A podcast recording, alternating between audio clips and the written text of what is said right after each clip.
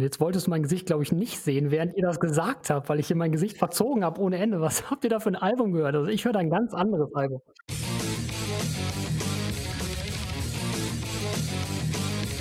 Ihr hört Pommesgabel, den Podcast von PowerMetal.de.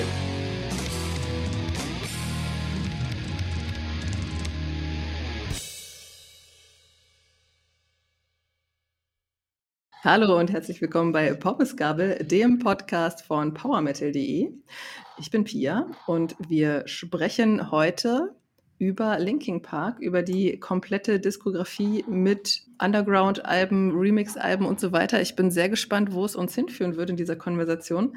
Und ich spreche natürlich nicht mit mir selbst, sondern habe den wahrscheinlich größten Linking Park-Fan aus unserem Team mit dabei. Hallo Tobi. Hallo. Und wir haben auch noch einen Gast dabei. Stell dich doch gerne mal kurz vor. Wer bist du? Ja. Was machst du? Wo kann man dich noch so hören? Ja, hallo, ähm, ich bin David, 34 Jahre jung noch. Ich bin beruflich Heilerziehungspfleger, arbeite vermehrt im Nachtdienst, also eher so eine Nachteule und ansonsten kann man mich auch in einem Podcast hören, um vielleicht gleich mal ein bisschen Schleichwerbung machen zu dürfen. Sehr gern. ähm, den mache ich zusammen mit einem Kumpel und der nennt sich Geek aus Prinzip, wo wir über nerdigen Stuff reden, über unseren Alltag, Filme, Spiele, alles, was so gerade aktuell für uns ansteht. Und den findet man auch so auf allen gängigen Plattformen, Spotify und so weiter und so fort. Genauso auf Instagram, TikTok und ja, und äh, du bist aber auch Musiker. Bist du gerade in der Band aktiv? Ähm, aktuell nicht mehr so richtig. Also ich mache bloß noch online mit äh, Leuten Musik und äh, wir sind gerade dabei, eine EP zu schreiben. Geht in Richtung Deathcore, Black Metal mit ein bisschen Beatdown-Einfluss und das ist mehr so gerade aktuell das Ding, dass wir da einfach sagen, wir haben Bock, Musik zu machen, aber zeitlich passt es nicht so ganz für Live-Auftritte.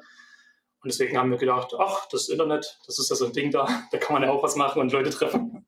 Und es läuft auch ganz gut. Und jetzt sind wir jetzt gerade dabei, die erste EP zu schreiben. Oder beziehungsweise jetzt aufzunehmen mittlerweile.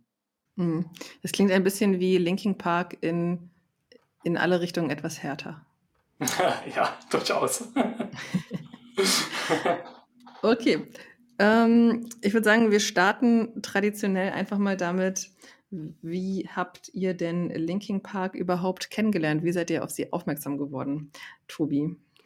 Ich bin da jetzt mal ganz stolz und äh, sage, dass ich tatsächlich schon vor dem großen Hype mit damals in die End eingestiegen bin. Bei mir war es tatsächlich Crawling. Das habe ich ganz klassisch, damals als MTV noch Musikfernsehen war und nachmittags diese wunderbaren Ruf an und bestimme dein Lieblingsvideoshows liefen, habe ich Crawling gesehen und das hat mich von Anfang an ja so weggehauen irgendwie der Song dass ich dann halt noch zu meinem lokalen Plattendealer hier im, im kleinen Ort gelaufen bin und die Platte bestellt habe, was dann zwei Wochen gedauert hat, weil die komplett vergriffen war in Deutschland.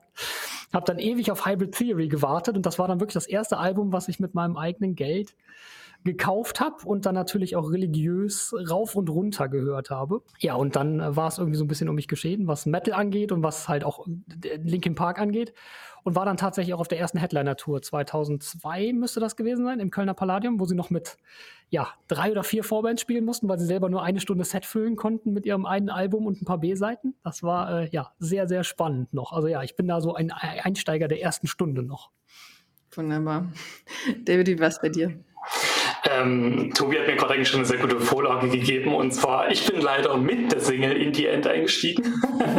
ähm, es war so gewesen, dass ich mit meinem Opa damals im Urlaub war. Wir hatten da, oder er hatte so, so ein Bungalow und da war MTV und Viva halt noch so ein Ding, wo das halt auch noch alles cool war. Und da lief unter anderem äh, in the End Papercut und von der Reanimation äh, Points of Authority neben Herbert Grönemeyer und Eminem.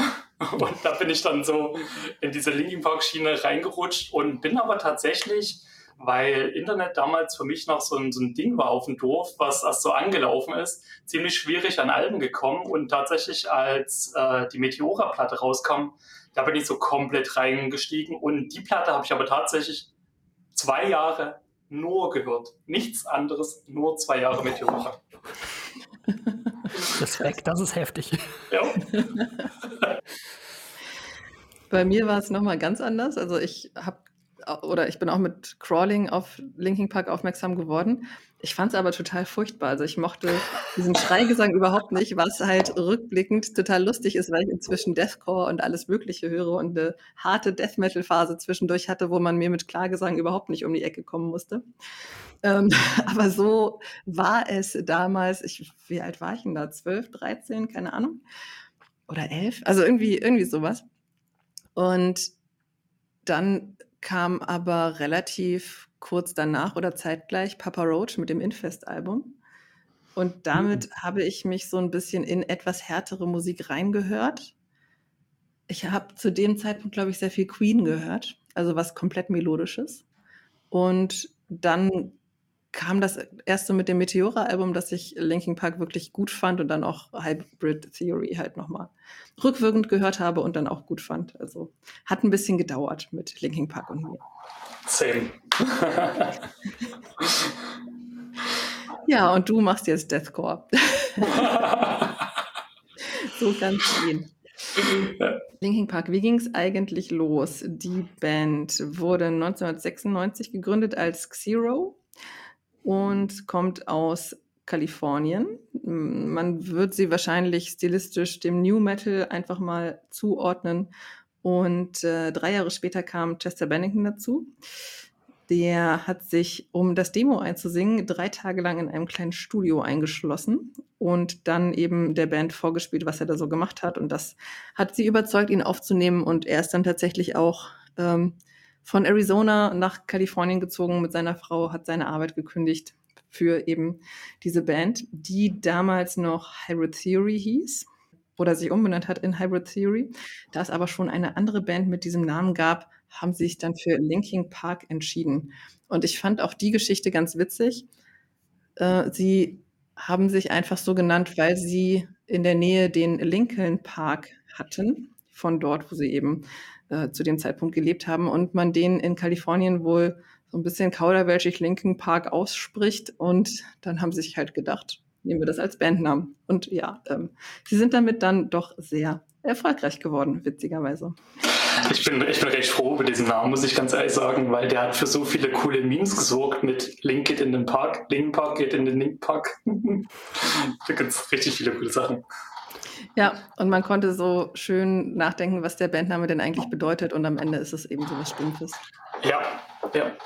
Die Band besteht aus Mike Shinoda, der ist für den Rap und die Leadgitarre zuständig und eigentlich für vieles andere auch. Also ist so der Kopf sozusagen hinter dem ganzen musikalischen. Ähm, Brad Delson ist für Leadgitarre und Hintergrundgesang zuständig. Dave Phoenix Farrell für den Bass und Joe Hahn, Han, Hahn, wie spricht man es aus? Keine Ahnung, ist der DJ der Band und Rob Burden Schlagzeug. Wie wir natürlich alle wissen, Chester Bennington war auch Teil der Band bis zu seinem Suizid 2017. Da kommen wir nachher noch drauf zu sprechen und er ist natürlich für den Gesang zuständig. Und seit 2017 ist die Band so ein bisschen auf Hold. Sie haben sich bislang nicht offiziell aufgelöst und laut Mike Shinoda werden sie das auch nicht tun, sondern sie warten, ob irgendwie jemand kommt, der den Posten am Gesang gut ausfüllen kann.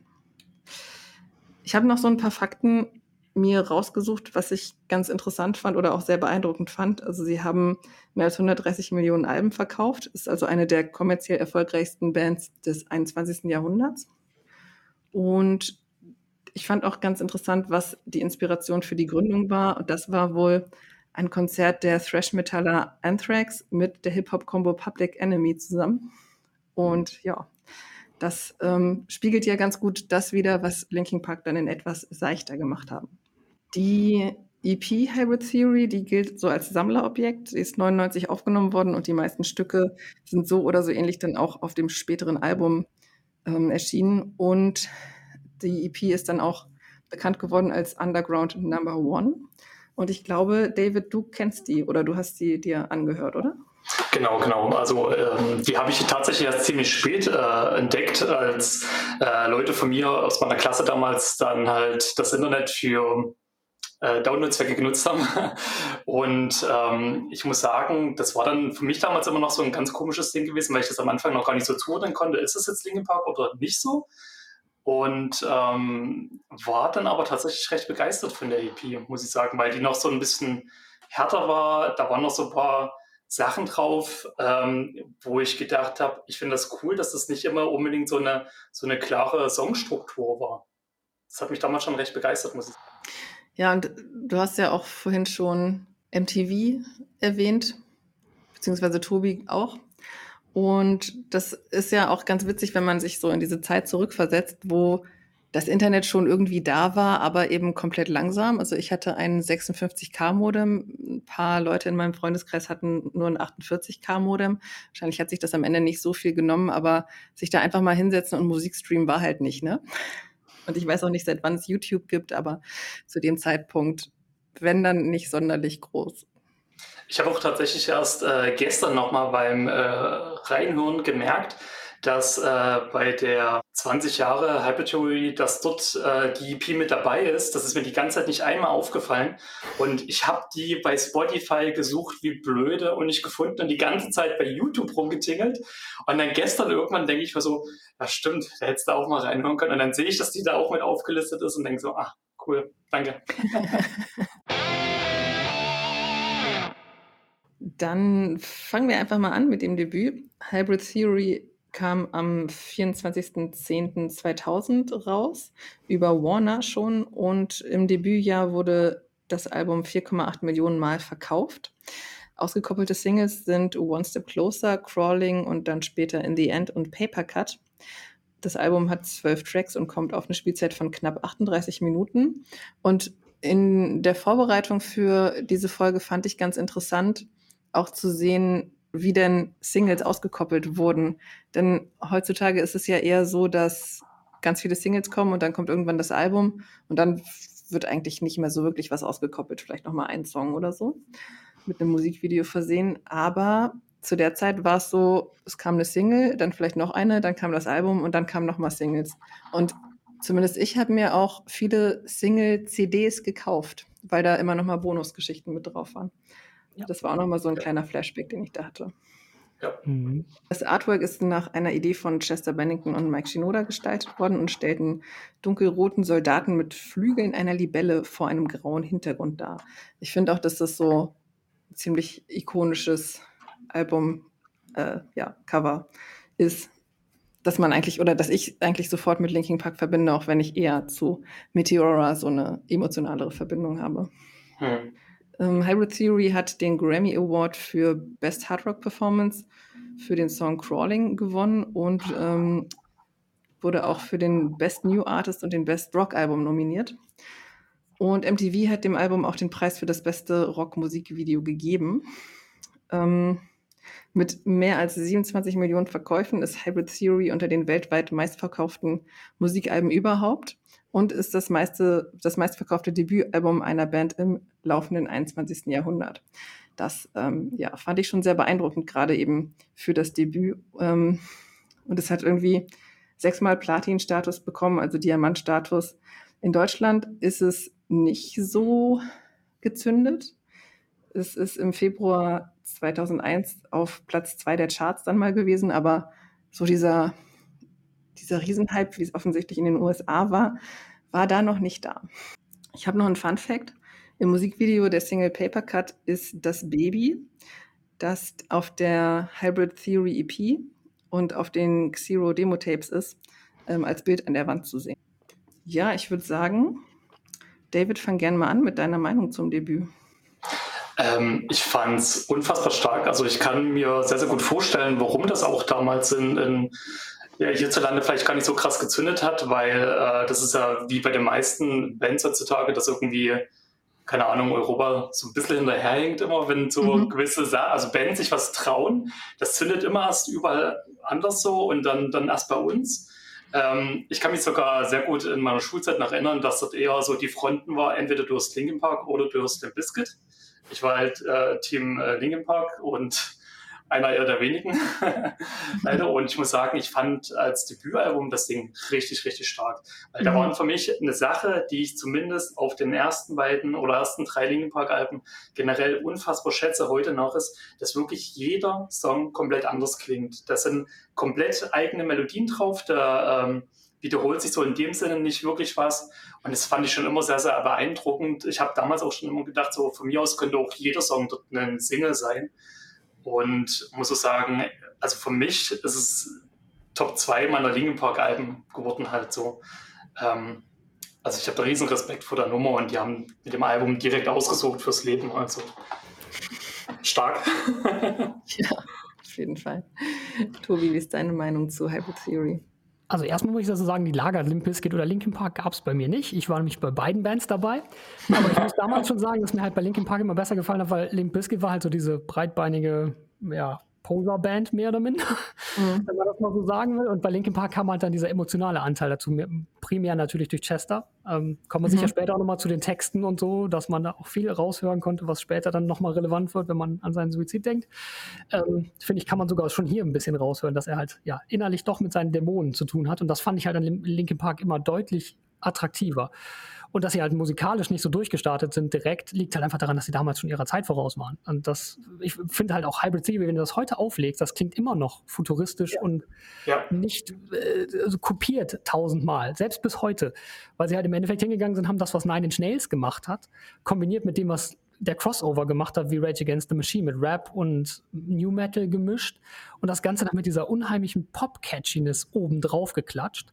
Das war sowas von Lichtjahre vor seiner Zeit, dass es natürlich dann auch entsprechend ein bisschen gedauert hat. Also ich glaube hier wirklich mit, in Deutschland kann man wirklich erst davon reden, dass sie so richtig mit In the End dann so den Durchbruch hatten. Ich weiß nicht, das lief ja dann auf MTV, also du konntest MTV nicht anmachen, ohne In the End zu hören. Also so weit, dass ich den Song bis heute nicht mehr wirklich gerne höre, weil er einfach so totgenudelt war. Mhm. Aber ja, abseits davon, also ich habe es ja vorhin schon gesagt, Hybrid Theory ist das Album, mit dem ich zu Linkin Park gekommen bin. Ich habe das, glaube ich, auch ein halbes Jahr lang religiös rauf und runter gehört und bis heute ist das auch mein, mein Go-To-Album, was Linkin Park angeht. Also ich finde auch die Songs, also ich könnte, ich werde jetzt hier nicht einen rausgreifen, weil das ist ein Album, das legst du ein, das hörst du durch und am Ende bist du happy und drehst wieder von vorne auf. Also einfach, jeder Song ist großartig, jeder Song hat so was Eigenes. Ähm, perfektes Album für mich. Also wenn ich ein Album für die einsame Insel auswählen müsste, also das wäre auf jeden Fall in der, in der engeren Auswahl bis heute. Mhm. Also egal, wo mein musikalischer Geschmack hingegangen ist. Dieses Album war immer so ein, so ein Punkt, wo ich immerhin zurückgekehrt bin und gedacht habe, das ist einfach immer noch geil. Bis heute. Ja, ich denke, das liegt halt auch daran, weil es so vielseitig ist, ne? wie ihr auch schon gesagt habt, dass eben kein Song dem anderen so richtig gleicht und trotzdem hat man einen roten Faden bei dem Album. Also man fühlt sich nicht plötzlich auf einem anderen Stern, wenn der nächste Song losgeht, sondern es ist einfach in sich alles stimmig und das für ein Debütalbum ist schon echt krass. Also das ja. schaffen wenige Bands, so ein Debüt abzuliefern. Ja, ich finde auch, wo ihr gerade die EP angesprochen habt, ich habe die da natürlich auch gehört im Rahmen der Hybrid Theory Re-Releases. Ich habe das ein bisschen, ich habe das gemerkt gehabt, dass sie drauf waren. Ich habe die ewig gesucht und früher mal halt so als billig gebrannte CD gehört. Und da hörst du halt einfach dieser Schritt halt von diesem noch ungestüm auf der EP halt hin zu diesem, ja, auch wahrscheinlich dank der Produzenten, die dann natürlich durch das Label involviert waren, halt zu diesem etwas geschliffeneren Sound. Das hat das halt einfach vollkommen auf den Punkt gebracht. Also die Band hatte von Anfang an, selbst ohne die Demos, die man mal, ich habe auch Demos gefunden, ohne Chester noch. Mhm. Selbst da hatten sie schon dieses Zeug dazu, diese Band zu sein, die sie halt später geworden sind. Chester war halt dann dieses letzte Stück Catchiness und ja, gesangliche Qualität, die halt einfach gefehlt hat, um dem Ganzen halt einfach den, das ist ein perfekter Sturm für mich. Also viel besser konnte man es damals nicht treffen, glaube ich. Den Zeitgeist und alles. Ja, mit dem Sänger haben sie auf jeden Fall echt Glück gehabt und voll ins Schwarze getroffen, ne? Also mit einer super Stimme, einzigartig und trotzdem ist er auch in der Lage gewesen, diese Aggressivität noch mit reinzubringen. Auf jeden Fall extrem emotional. Ja, und die Optik hat er auch noch mitgebracht, das muss man auch dazu sagen. ähm, wie ihr uns schon gesagt habt, ich fand es auch äh, super interessant heutzutage nach, ähm, dass Linkin Park bei vielen Sachen ja weit voraus waren, was ich vielleicht finde, so gegen Ende teilweise auch ihr Problem wurde. Ähm, ich finde es immer interessant, du hast heutzutage so, so viele Leute, die ich irgendwie ähm, kenne, die sagen, ich würde sogar noch mal irgendwie eine Band wie Linkin Park hören aus der Habituary-Zeit oder Meteora-Zeit. Du findest aber irgendwie nicht so richtig was Vergleichbares und ähm, immer wieder, wenn ich dann irgendeine Band sehe, die das probieren, es kommt nicht ran irgendwie. Also die haben da echt damals was geschaffen, wo ich riesen Respekt vor habe und dass sie sich das überhaupt getraut haben, da einfach für sich so was Neues zu kreieren. Ja, und auch spannenderweise mit so einem großen Label gleich, ne? Also, dass so ein Label dann das Vertrauen hat, dass es auch was wird. ist auch äh, beachtenswert, finde ich. Aber was ich halt auch lustig finde, man hört sehr vielen Bands heute an, dass die offensichtlich früher auch sehr viel Linkin Park gehört haben. Der Einfluss ist ja. nicht von der Hand zu weisen. Definitiv. Äh, ich habe noch einen kleinen Fun-Fact, äh, weil wir ja vorhin so über die Indie-End-Single schon so oft äh, gesprochen haben, dass man es gar nicht mehr hören kann. Ähm, auch ein kleiner Fun-Fact zu dem Musikvideo. Das haben die viel, viel langsamer abgedreht. Dadurch kommt dieser ganz komische Effekt zustande. Die haben äh, das dann quasi schneller abspielen lassen. Ähm, da mhm. gibt es ein super interessantes Making-of dazu, wo die gesagt haben, äh, dass das für die Band unfassbar schwer war, äh, so diese langsamen Bewegungen zu imitieren. Und dann halt hast du ja in dem Musikvideo auch so ganz viele Regengeschichten. Und weil die das so oft machen mussten, ist ja irgendwann dieser, dieser Wasser, was am Anfang warm war, einfach nur noch kalt gewesen. Und die haben sich dann alle da auch eine fette Erkältung zugezogen. Ach, scheiße. Jetzt wurde nochmal MTV erwähnt. Ich hatte damals auch gar kein MTV. Also wir hatten nur sechs Fernsehsender und MTV ist nicht dabei gewesen. Von daher habe ich tatsächlich nicht diesen Effekt, dass MTV sich bei mir dadurch so komplett, äh, das in die sich dadurch so komplett ausgelutscht hat. Aber klar, der Song lief natürlich trotzdem ständig und überall und ja, ähm, man kam schwierig dran vorbei, auch wenn man nicht MTV konsumiert hat. Linkin Park sind ja so ein bisschen in die Rap-Hip-Hop-Richtung auch orientiert gewesen und dann ist es irgendwo logisch, dass sie auch ein oder dass sie mehrere Remix-Alben auch gemacht haben. Das erste davon ist Reanimation, das am 30. Juli 2002 rausgekommen ist und das enthält Remixe von allen Liedern aus dem Debütalbum und auch noch acht zusätzliche Tracks, die ähm, hauptsächlich so kürzere Zwischenspielereien sind. Insgesamt sind da 20 Tracks drauf und es ist eine gute Stunde lang. Produziert wurde das von Mike Shinoda selbst und diverse Künstler haben Remixe beigesteuert, unter anderem auch eben Mike Shinoda und Joe Hahn von Linkin Park.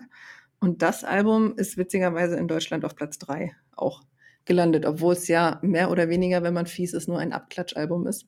Aber ich finde die Idee eigentlich ziemlich cool. Ähm, sie haben wohl auch viele Remixe zugeschickt bekommen von Fans von, keine Ahnung, von ganz, ganz vielen Leuten und haben das dann eben, ja, ähm, auf diesem Album zusammengefasst.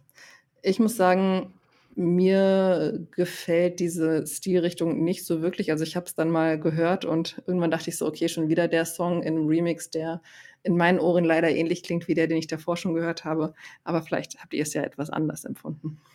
Ja, ich, also das Ding ist, ich habe bei dem Remix-Album direkt mal eine Frage an euch und zwar, wie fandet ihr das generell, dass nach dem Debütalbum direkt ein Remix-Album kommt?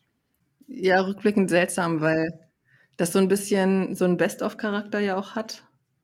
Und das dann nach dem Debütalbum zu machen, für uns in eher metal-orientierten Gefilden ist das was, was eigentlich nicht gemacht wird. Ich weiß nicht, wie es so im Hip-Hop-Bereich aussieht, ob es da vielleicht gang und gäbe ist, sowas zu machen. Aber erstmal, ja, hätte ich so gedacht, man macht vielleicht zwei, drei Alben und dann macht man mal so ein Remix-Album von den Hits und packt nicht eben jeden einzelnen Song mit da drauf. Das, das Konzept ist schon ein bisschen komisch. Ja, ich glaube, dadurch hat es dann auch so diesen, diesen Effekt gehabt, wie du vorhin schon gesagt hast. Das hat sich dann irgendwie so, als hätte man irgendwie alles schon mal gehört, nur dass es halt nochmal irgendwie ein bisschen anders ist. Ähm, ich für mich natürlich damals war es äh, ganz cool gewesen, weil ich ja erst mit Meteor eingestiegen bin und dann im Nachgang erst äh, an den Rest reingekommen bin und dadurch ja, hatte ich einfach mehr zu entdecken. Aber äh, die Reanimation-Platte war für mich auch nie so das große Ding, obwohl ich einige der Remixe sehr, sehr cool finde tatsächlich. Ähm, die die auch später ja live gespielt haben so und ähm, wo ich sage, das hat für mich sogar zumindest für den Live-Faktor besser funktioniert. Ja, da kann ich mir vorstellen, dass es Spaß macht. Mir ging es übrigens auch so wie euch. Also also ich glaube auch sicher, dass sich da ein Record-Label-Vorstandsvorsitzender äh, sicher ein paar Haare drüber ausgerissen hat, über die Idee, ein Remix-Album nach dem Debütalbum zu machen. Ich glaube, das hätte auch niemand durchgewunken, wenn sie nicht 27 Millionen Einheiten verkauft hätten vorher. Mhm. Also ganz so viele waren es damals natürlich noch nicht, da kommen ja auch noch viele Verkäufe später hinzu. Aber wenn das nicht so ein Durchbruch gewesen wäre, dann hätten sie das, glaube ich, auch nicht durchgehen lassen. Und ich muss zugeben, das hat auch bei ein bisschen mein Linkin Park-Hype so ein bisschen gebremst. Also ich, wenn, wenn da Meteora erschienen wäre, anstatt diesem Remix-Album, wäre ich, glaube ich, noch mehr steil gegangen auf die Band. So war es so ein bisschen, ja, ich mag diesen, diesen Remix-Ansatz, habe ich überhaupt nichts gegen, aber halt alle Songs des Debüts dann nochmal aufgekaut zu hören, fand ich damals auch nicht so toll. Mir hat das Album halt hauptsächlich My December geliefert, weil ich damals sage, ich war kein Fanclub-Mitglied, also ich hatte keinen Zugriff auf diese Underground-EPs und My December hatten sie aber live gespielt auf diesem Konzert, was ich eingangs erwähnt hatte, weil sie halt die Setlist füllen mussten, musste halt My December rausgeholt werden. Ich fand den Song so großartig, aber den gab es halt nicht für die für die Allgemeinheit zu kaufen. Und dann gab es ihn halt auf dem Album zumindest in diesem, ja, nicht so sehr krass veränderten Remix. Aber wie du auch gesagt hast, David, also ich habe auch, ne, also Crawling, die Version zum Beispiel mit Aaron Lewis von Stained zusammen finde ich toll. Und ich fand auch die erste Single Points of Authority. Also ich äh, sage den Originaltitel, ich werde mich jetzt nicht an diesen Abkürzungen versuchen, die ein Albtraum. müsste ich buchstabieren. Ähm, den Remix fand ich zum Beispiel auch super. Also den höre ich auch bis heute noch sehr, sehr gerne. Aber insgesamt ist das halt, ja, es ist ein nettes Gimmick in der Diskografie, aber es war halt damals nichts, was meinen Hype irgendwie weiter befeuert hätte. Es war was, das hast du dir gekauft, weil es halt, weil du gerade voll auf dem Linkin Park Trip warst, aber bis heute ist das kein Album, was ich ständig aus dem, aus dem, aus dem Regal hole und in den Player lege. Mhm. Und hast du von den Remix-Songs dann auch, also von den Remixen auch was live gesehen, als du sie gesehen hast? Nee, das war noch vor, bevor das Remix-Album rauskam tatsächlich. Das war also wirklich die aller, allererste Tour. Da haben sie My December in dieser Demo-Version, die dann später auch ja auf der Special Edition von Hybrid Theory dann ja auch erschienen ist, äh, haben sie den dann in der Version gespielt. Also da gab es auch noch keine. Remixer habe ich später. Ich, also sie haben ein bisschen ja mit den Remix und gerade auch mit dem, dem Album, was sie nachher mit Jay-Z gemacht haben, haben sie später dann auf den Touren ja viel rumexperimentiert. Da habe ich dann auch was davon gehört. Aber auf der Tour gab es auf jeden Fall noch keine Remix. Ja, du hast Meteora eben schon erwähnt. Das kam am 25. März 2003 raus, auch wieder mit Warner. 13 Tracks sind drauf und trotzdem ist die Spielzeit mit knapp 37 Minuten doch relativ kurz. Ähm, hier sind aber auch extrem viele Hits drauf, die dann eben auch ausgekoppelt wurden. Zum Beispiel Somewhere I Belong, Faint, Numb, Breaking the Habit. Das sind so Songs, man liest den Songtitel und sofort spielt sich das irgendwie im Kopf ab. Und was ich auch spannend fand an Somewhere I Belong, das besteht aus einem Gitarrenintro, das dann rückwärts gespielt wurde. Und so ist dieser Special Sound von dem Song eben entstanden. Ähm, das Album hat auch in vielen Ländern Platin bekommen, auch mehrfach Platin und ist in Deutschland dann auch tatsächlich als äh, auf Platz 1 der Charts eingestiegen. Und ich meine, dass auch Somewhere I Belong das erste Video von Linkin Park ist, das ich so richtig gesehen habe und sich auch sehr in mein Gehirn eingebrannt hat, weil da diese komischen Tiere drin vorkommen, ja. die mhm. so als Reittiere im Computerspiel Morrowind auch vorkommen. Und ich habe Morrowind damals gesuchtet und habe dann eben diese Tiere da gesehen und dachte so, hey, cool. Sehr geil, sehr geil, ja. Ist komplett hängen geblieben dadurch. Also das Musikvideo, also generell die Musikvideos auf dem Album fand ich unfassbar beeindruckend, äh, wo wir gerade mal bei dem Thema waren. Also ich fand schon Somewhere Belong hat schon so ein Brett an, an visuellen Effekten vorgelegt gehabt. Allein schon diese, diese, diese erste Kamerafahrt, wo, wo Chester dort so durch diesen Raum durchgeht, mhm. dann in dieses Bett fällt, dort durchfällt und dann in dieser ja, ganz weirden Welt da ist, wo diese, diese Figuren da, was man vorher auf diesem Bild ja auch zu sehen hat, äh, in, dem, in dem Zimmer dann dort langlaufen. Also ich war das super beeindruckt. Und dieses Intro, äh, was du schon gesagt hast, was ja, äh, ich glaube, eine Grundidee war von, von Chester, die der auf Gitarre gespielt hat und das aber irgendwie zu, zu Volksmusik mäßig geklungen hat. Und dadurch hat äh, Mike Shinoda das so ein bisschen im Turbos hin und her geschnippelt. Ich fand das so ein unfassbar geiles Intro. Das ist heute noch äh, mega, mega cooles äh, Ding. Was ich so auch nie wieder gehört habe irgendwo. Außer bei Bring Me the Horizon. Mhm. Ich denke, da muss auch viel zusammenkommen. Also erstmal diese Idee von jemandem, der musikalisch doch irgendwo weit von dir entfernt ist und doch nah genug dran, dass du in einer Band mit der Person sein kannst. Und dann musst du wen haben mit den Fähigkeiten und dem Gehirn, um auch entsprechend damit rumexperimentieren zu können. Und ich denke, das ist ziemlich selten, dass man diese Kombination findet. Das auf jeden Fall. Ich finde es so witzig, dass ihr alle euch so über Somewhere I Belong freut. Der Song hat mir damals irgendwie die Vorfreude auf das Album so ein bisschen madig gemacht. ich mag den bis heute nicht so gerne. Tu raus. Wenn du von der Hybrid Theory kommst und diese Platte rauf und runter gehört hast, ist Somewhere I Belong ziemlich, ich fand die bis heute ziemlich langweilig. Das Video ist absolut genial. Also wie, übrigens wie alle Linkin Park Videos. Da ist ja auch ähm, äh, der DJ Mr. Hahn ist da auch immer mit involviert in den, in den Drehs ja auch und in den Drehbüchern. Also die Videos waren ja immer Premium bei Linkin Park. Also da sind sie immer schon herausgestochen, auch in der Zeit, wo Musikvideos noch viel Budget hatten, tatsächlich. Aber ich fand Somewhere I Belong tatsächlich damals nicht so großartig. Also es gibt natürlich viele Highlights auf der Platte, aber sie kommt bei mir nicht ganz an, an Hybrid Theory ran. Was sind denn deine Hits auf Meteora? Also klar, Faint, da kann man an dem Song kann man einfach nicht vorbei, oder? Oh Aber ja. ich glaube, Mhm. mein Ja. Gott, das Intro, diese, diese, diese gesampelten ja, äh, Synthesizer oder sind es echte Streicher? Auf jeden Fall diese Samples, einfach der Hammer. Ich fand From the Inside immer schon super. Hm. Hit the Floor hat es mir irgendwie von Anfang an angetan und Easier to Run sind auch so zwei, so in der Mitte, so zwei Highlights, die sich da verstecken für mich. Und ich fand Breaking the Habit toll, weil es eig- eigentlich ja schon ein Ausblick auf die spätere Zukunft der Band, obwohl er Mhm. halt sehr elektronisch war, fand ich den auch von Anfang an immer super. Auch halt allein, allein weil Chester halt da so viel Emotionen reinlegt. Der hat mich auch direkt vom, aus dem Stand weg begeistert. Ja. Mhm. Ein kleiner Funfact zu, zu Breaking the Habit, das war ja der Song, den sie ewig nicht gespielt haben von dem Album, weil äh, Chester den für sich persönlich emotional nicht hingekriegt hat. Und ähm, ich fand das dann super interessant, wo man dann, oder ich persönlich zumindest die, das allererste Mal eine Live-Version davon gehört habe. Ich liebe das bis heute, dass die äh, entweder das Intro a cappella gesungen haben oder dann am Ende nochmal a cappella. Da gibt es immer so zwei oder drei Versionen, wo man das äh, noch hören kann. Finde ich unfassbar geil bei dem Song. Also ich liebe das ohne Ende. Ja, ich finde den Song auch super stark und ich habe so das Gefühl, dass aber kommerziell Nump so den größten Erfolg hatte und sozusagen das In the End von der Meteora-Platte war. Seht Ja. ihr das auch so? Ja, definitiv. Es ist auch genauso ausgelatscht und ich kann ihn auch genauso nicht mehr wie in the end. Ja, Hybrid Theory, wir haben ja schon gesagt, für ein Debütalbum mega.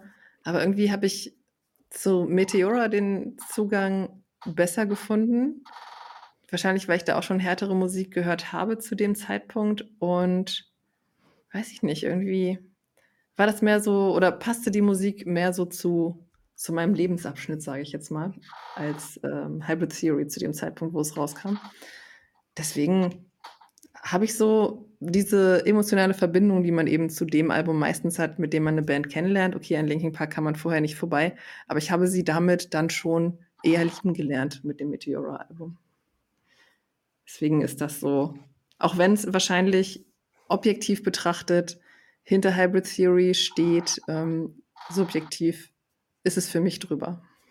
Ja, das ist auch, glaube ich, wirklich eine, eine Zeitsache, einfach, wann du die Mhm. Band kennengelernt hast. Das ist, Mhm. glaube ich, da in dem Fall sehr, sehr entscheidend, weil ich finde, das ist zwischen den beiden Alben ist bei für Linkin Park Alben der geringste Entwicklungssprung Ja, ja, definitiv. zwischen diesen beiden Scheiben. Und das ist halt, für mich war das halt einfach mehr, mehr vom Gleichen und äh, halt in, im ersten Moment halt nicht ganz so überzeugend wie die Songs, die man lieb gewonnen hat. Im Nachhinein ist mir Meteora auch mehr ans Herz gewachsen. Aber in dem Moment hätte ich mich, äh, waren halt einfach, hatte Hybrid Theory immer die Nase vorne. Und so war das halt nicht diese Ultra-Begeisterung. Aber ne, wenn man mit so einem Debütalbum loslegt, ist halt der Nachfolger auch unheimlich schwer.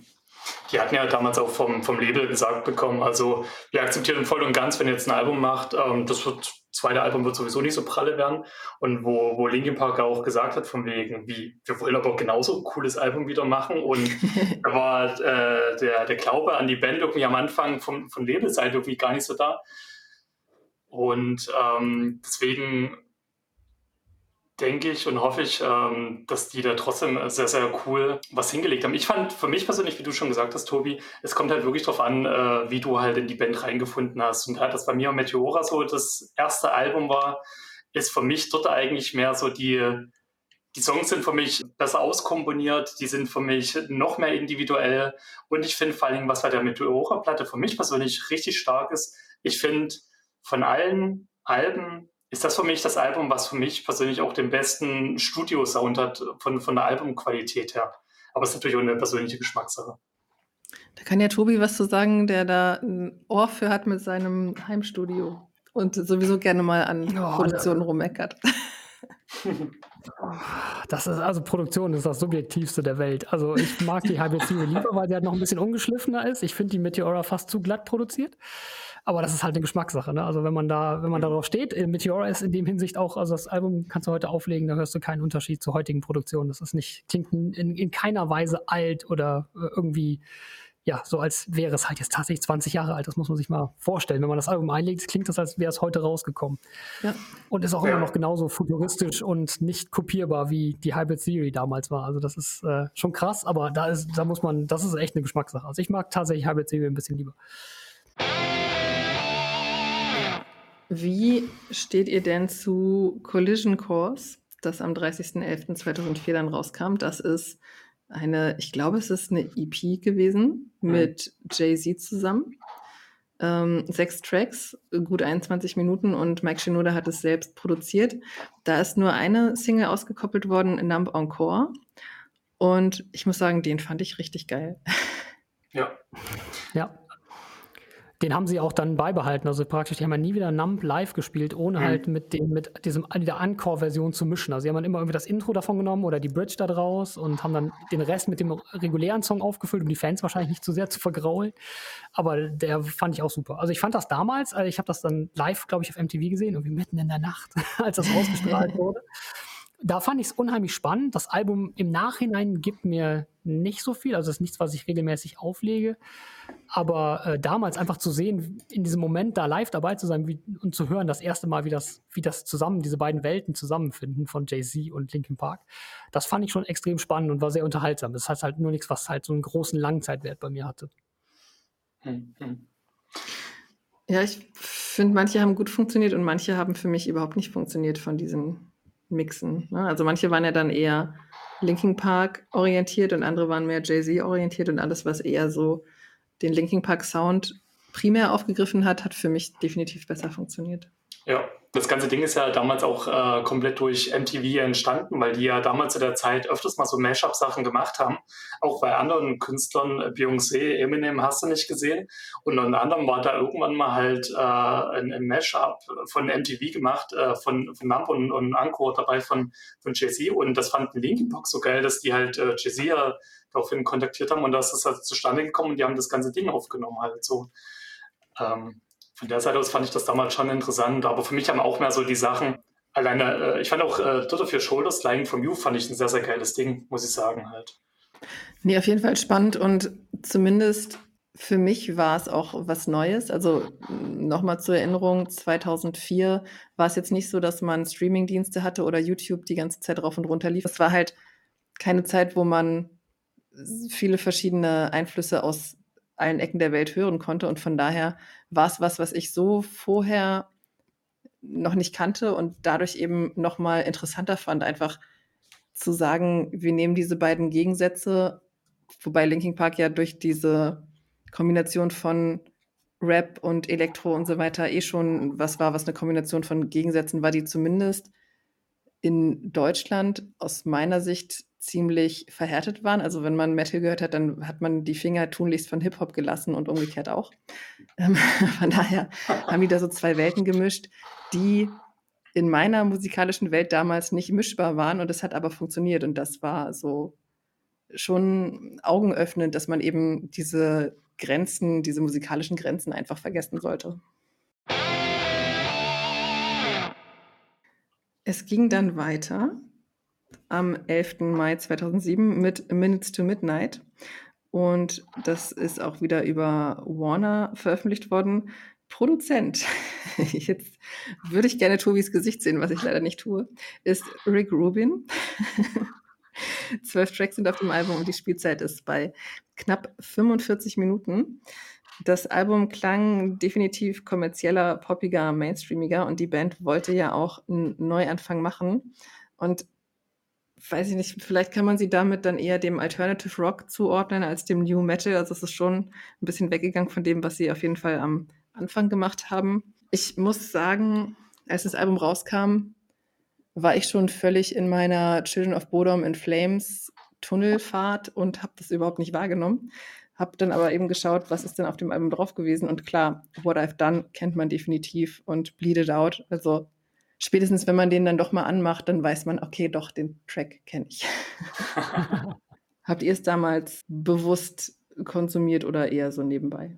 Bei mir war das so gewesen, dass äh, ich äh, nach Meteora war ich erstmal sehr, sehr gehypt auf ein neues Album von äh, Linkin Park und Ähm, wir hatten ja vorhin schon mal über die LP Underground Sachen gesprochen und äh, zu dem Zeitpunkt bin ich dann doch mal an ein paar Sachen gekommen. Unter anderem war mein Vater damals in äh, China mal gewesen auf Montage und hat mir von Linkin Park ein LP Underground Album mitgebracht, wo ich mich mega drüber gefreut habe. Ich wusste zu dem Zeitpunkt noch nicht mal so richtig, äh, was ist das und da ist es mir so richtig bewusst geworden und da war unter anderem ein Song drauf, den die in der äh, Studiozeit geschrieben haben, als die mal kurz einen Tokio-Auftritt hatten.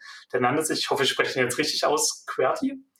Und der Song hat mir äh, als Ausblick auf ein neues Album, der hat mich weggeblasen. Der war schön aggressiv gewesen, der hat äh, coole Melodien drauf gehabt, der hat einen coolen Groove gehabt und ich war einfach total hooked gewesen und habe gesagt, ich bin sowas von bereit auf ein neues Linkin Park Album. Ich will das Ding haben. Das ist noch aggressiver als Meteora. Das ist genau das, was ich erwartet habe. Und dann kommen wir zu Midnight raus und dann, ich will nicht sagen, dass ich ein bisschen unterwältigt war, erstmal von dem Album, aber man hat ja damals auch durch das äh, hier und da Interviews und so weiter gehört, dass die sich ja dort über ein Jahr lang im Studio eingeschlossen haben. Ich habe auch äh, vor kurzem, wo ich die, die, das Making-of nochmal gesehen habe, hatten sie auch gesagt, über 150 Song-Ideen und so weiter und ich weiß nicht, die, die ganzen Freiheiten, die sich die Band da genommen hat, um neu rum zu experimentieren. Ich habe auf dem Album so ein bisschen das Gefühl, die sind irgendwie nicht fertig geworden. Für mich klingt eigentlich so gut wie kein Song richtig fertig, ähm, außer What I've den sie ganz am Ende noch geschrieben haben, weil sie so einen richtigen äh, Song gebraucht haben, der das Album noch beschreibt. Aber alleine schon Given Up, ich liebe das Ding ohne Ende. Das ist eine mega geile Punkrock-Nummer.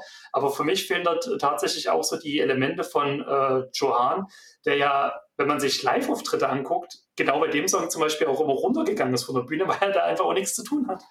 Ähm, und so war das für mich so ein bisschen auf dem, so, so, ein, so ein komplettes Ding so auf dem Album. Ich finde es irgendwie trotzdem gut, obwohl das für mich eher so, so eine, ja, was heißt weichgespülte Rocknummer war, aber ähm, für mich war das immer so, es klingt nicht hundertprozentig fertig für mich, das Album.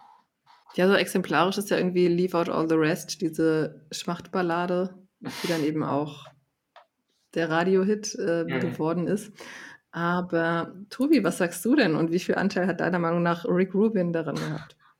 Also du wolltest bei Rick Rubin mein Gesicht sehen. Jetzt wolltest du mein Gesicht, glaube ich, nicht sehen, während ihr das gesagt habt, weil ich hier mein Gesicht verzogen habe ohne Ende. Was habt ihr da für ein Album gehört? Also ich höre da ein ganz anderes Album. Schieß los. es gibt ja so Bands, äh, bei denen liebt man es, dass sie unveränderlich sind. Motorhead, ACDC. Wenn, du, wenn ein neues Album rauskommt, weißt du, was du bekommst. Und bei Linkin Park, eben weil die so futuristisch waren und so vor ihrer Zeit waren irgendwie, fand ich es irgendwie, äh, ja, fand ich Meteora halt eben ein bisschen, ja, eintönig. Und selbst Linkin Park haben ja dann mehr oder minder zugegeben, dass sie ja irgendwie einen neuen Ansatz brauchten und nicht nochmal Meteora machen wollten oder nochmal Hybrid Theory kopieren wollten. Und ja, du hast ihn vorhin schon erwähnt, Rick Rubin, das ist der Mann, wohin man geht, wenn man nicht weiß, wohin es gehen soll. dann sucht man Rick Rubin auf und der hat, obwohl er ja keine Ahnung hat, der, hat, der Mann kann ja nicht mal eine Platte mischen. Er hat seine Engineers dafür, der liegt eigentlich nur gerne auf der Couch dann und hört rein, aber der hat so ein Händchen dafür, Bands in eine richtige Richtung zu lenken, gerade an schwierigen Karrierepunkten das ist schon, schon unfassbar. Und ich fand das damals auch großartig. Ich fand diesen Wechsel zum Alternative Rock hin, dass der sich ja hauptsächlich auch im Gitarrensound widerspiegelt. Also von diesem Breitband-Gitarrensound ist wenig geblieben. Die Gitarren sind ein bisschen dünner. Das ist ja auch schon im Video zu What I've Done, der ersten Single, direkt aufgefallen, ne? weil Brad Delson da direkt eine, eine Strat in der Hand hat mit Single-Coil-Pickups, anstatt hier seine PRS-Gitarren mit den fetten Humbuckern und vollem Druck. Ähm, ich fand das damals super.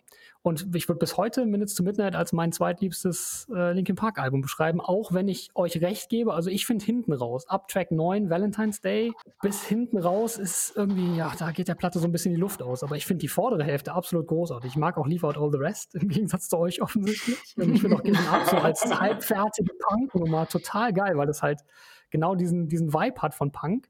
Bleed It Out ist auch so ein bisschen irgendwie sperrig, irgendwie komisch, aber irgendwie auch unheimlich catchy und eingängig. Also ich mochte das Album damals unheimlich gerne, einfach weil es halt so eine Abkehr von dieser Standardformel war.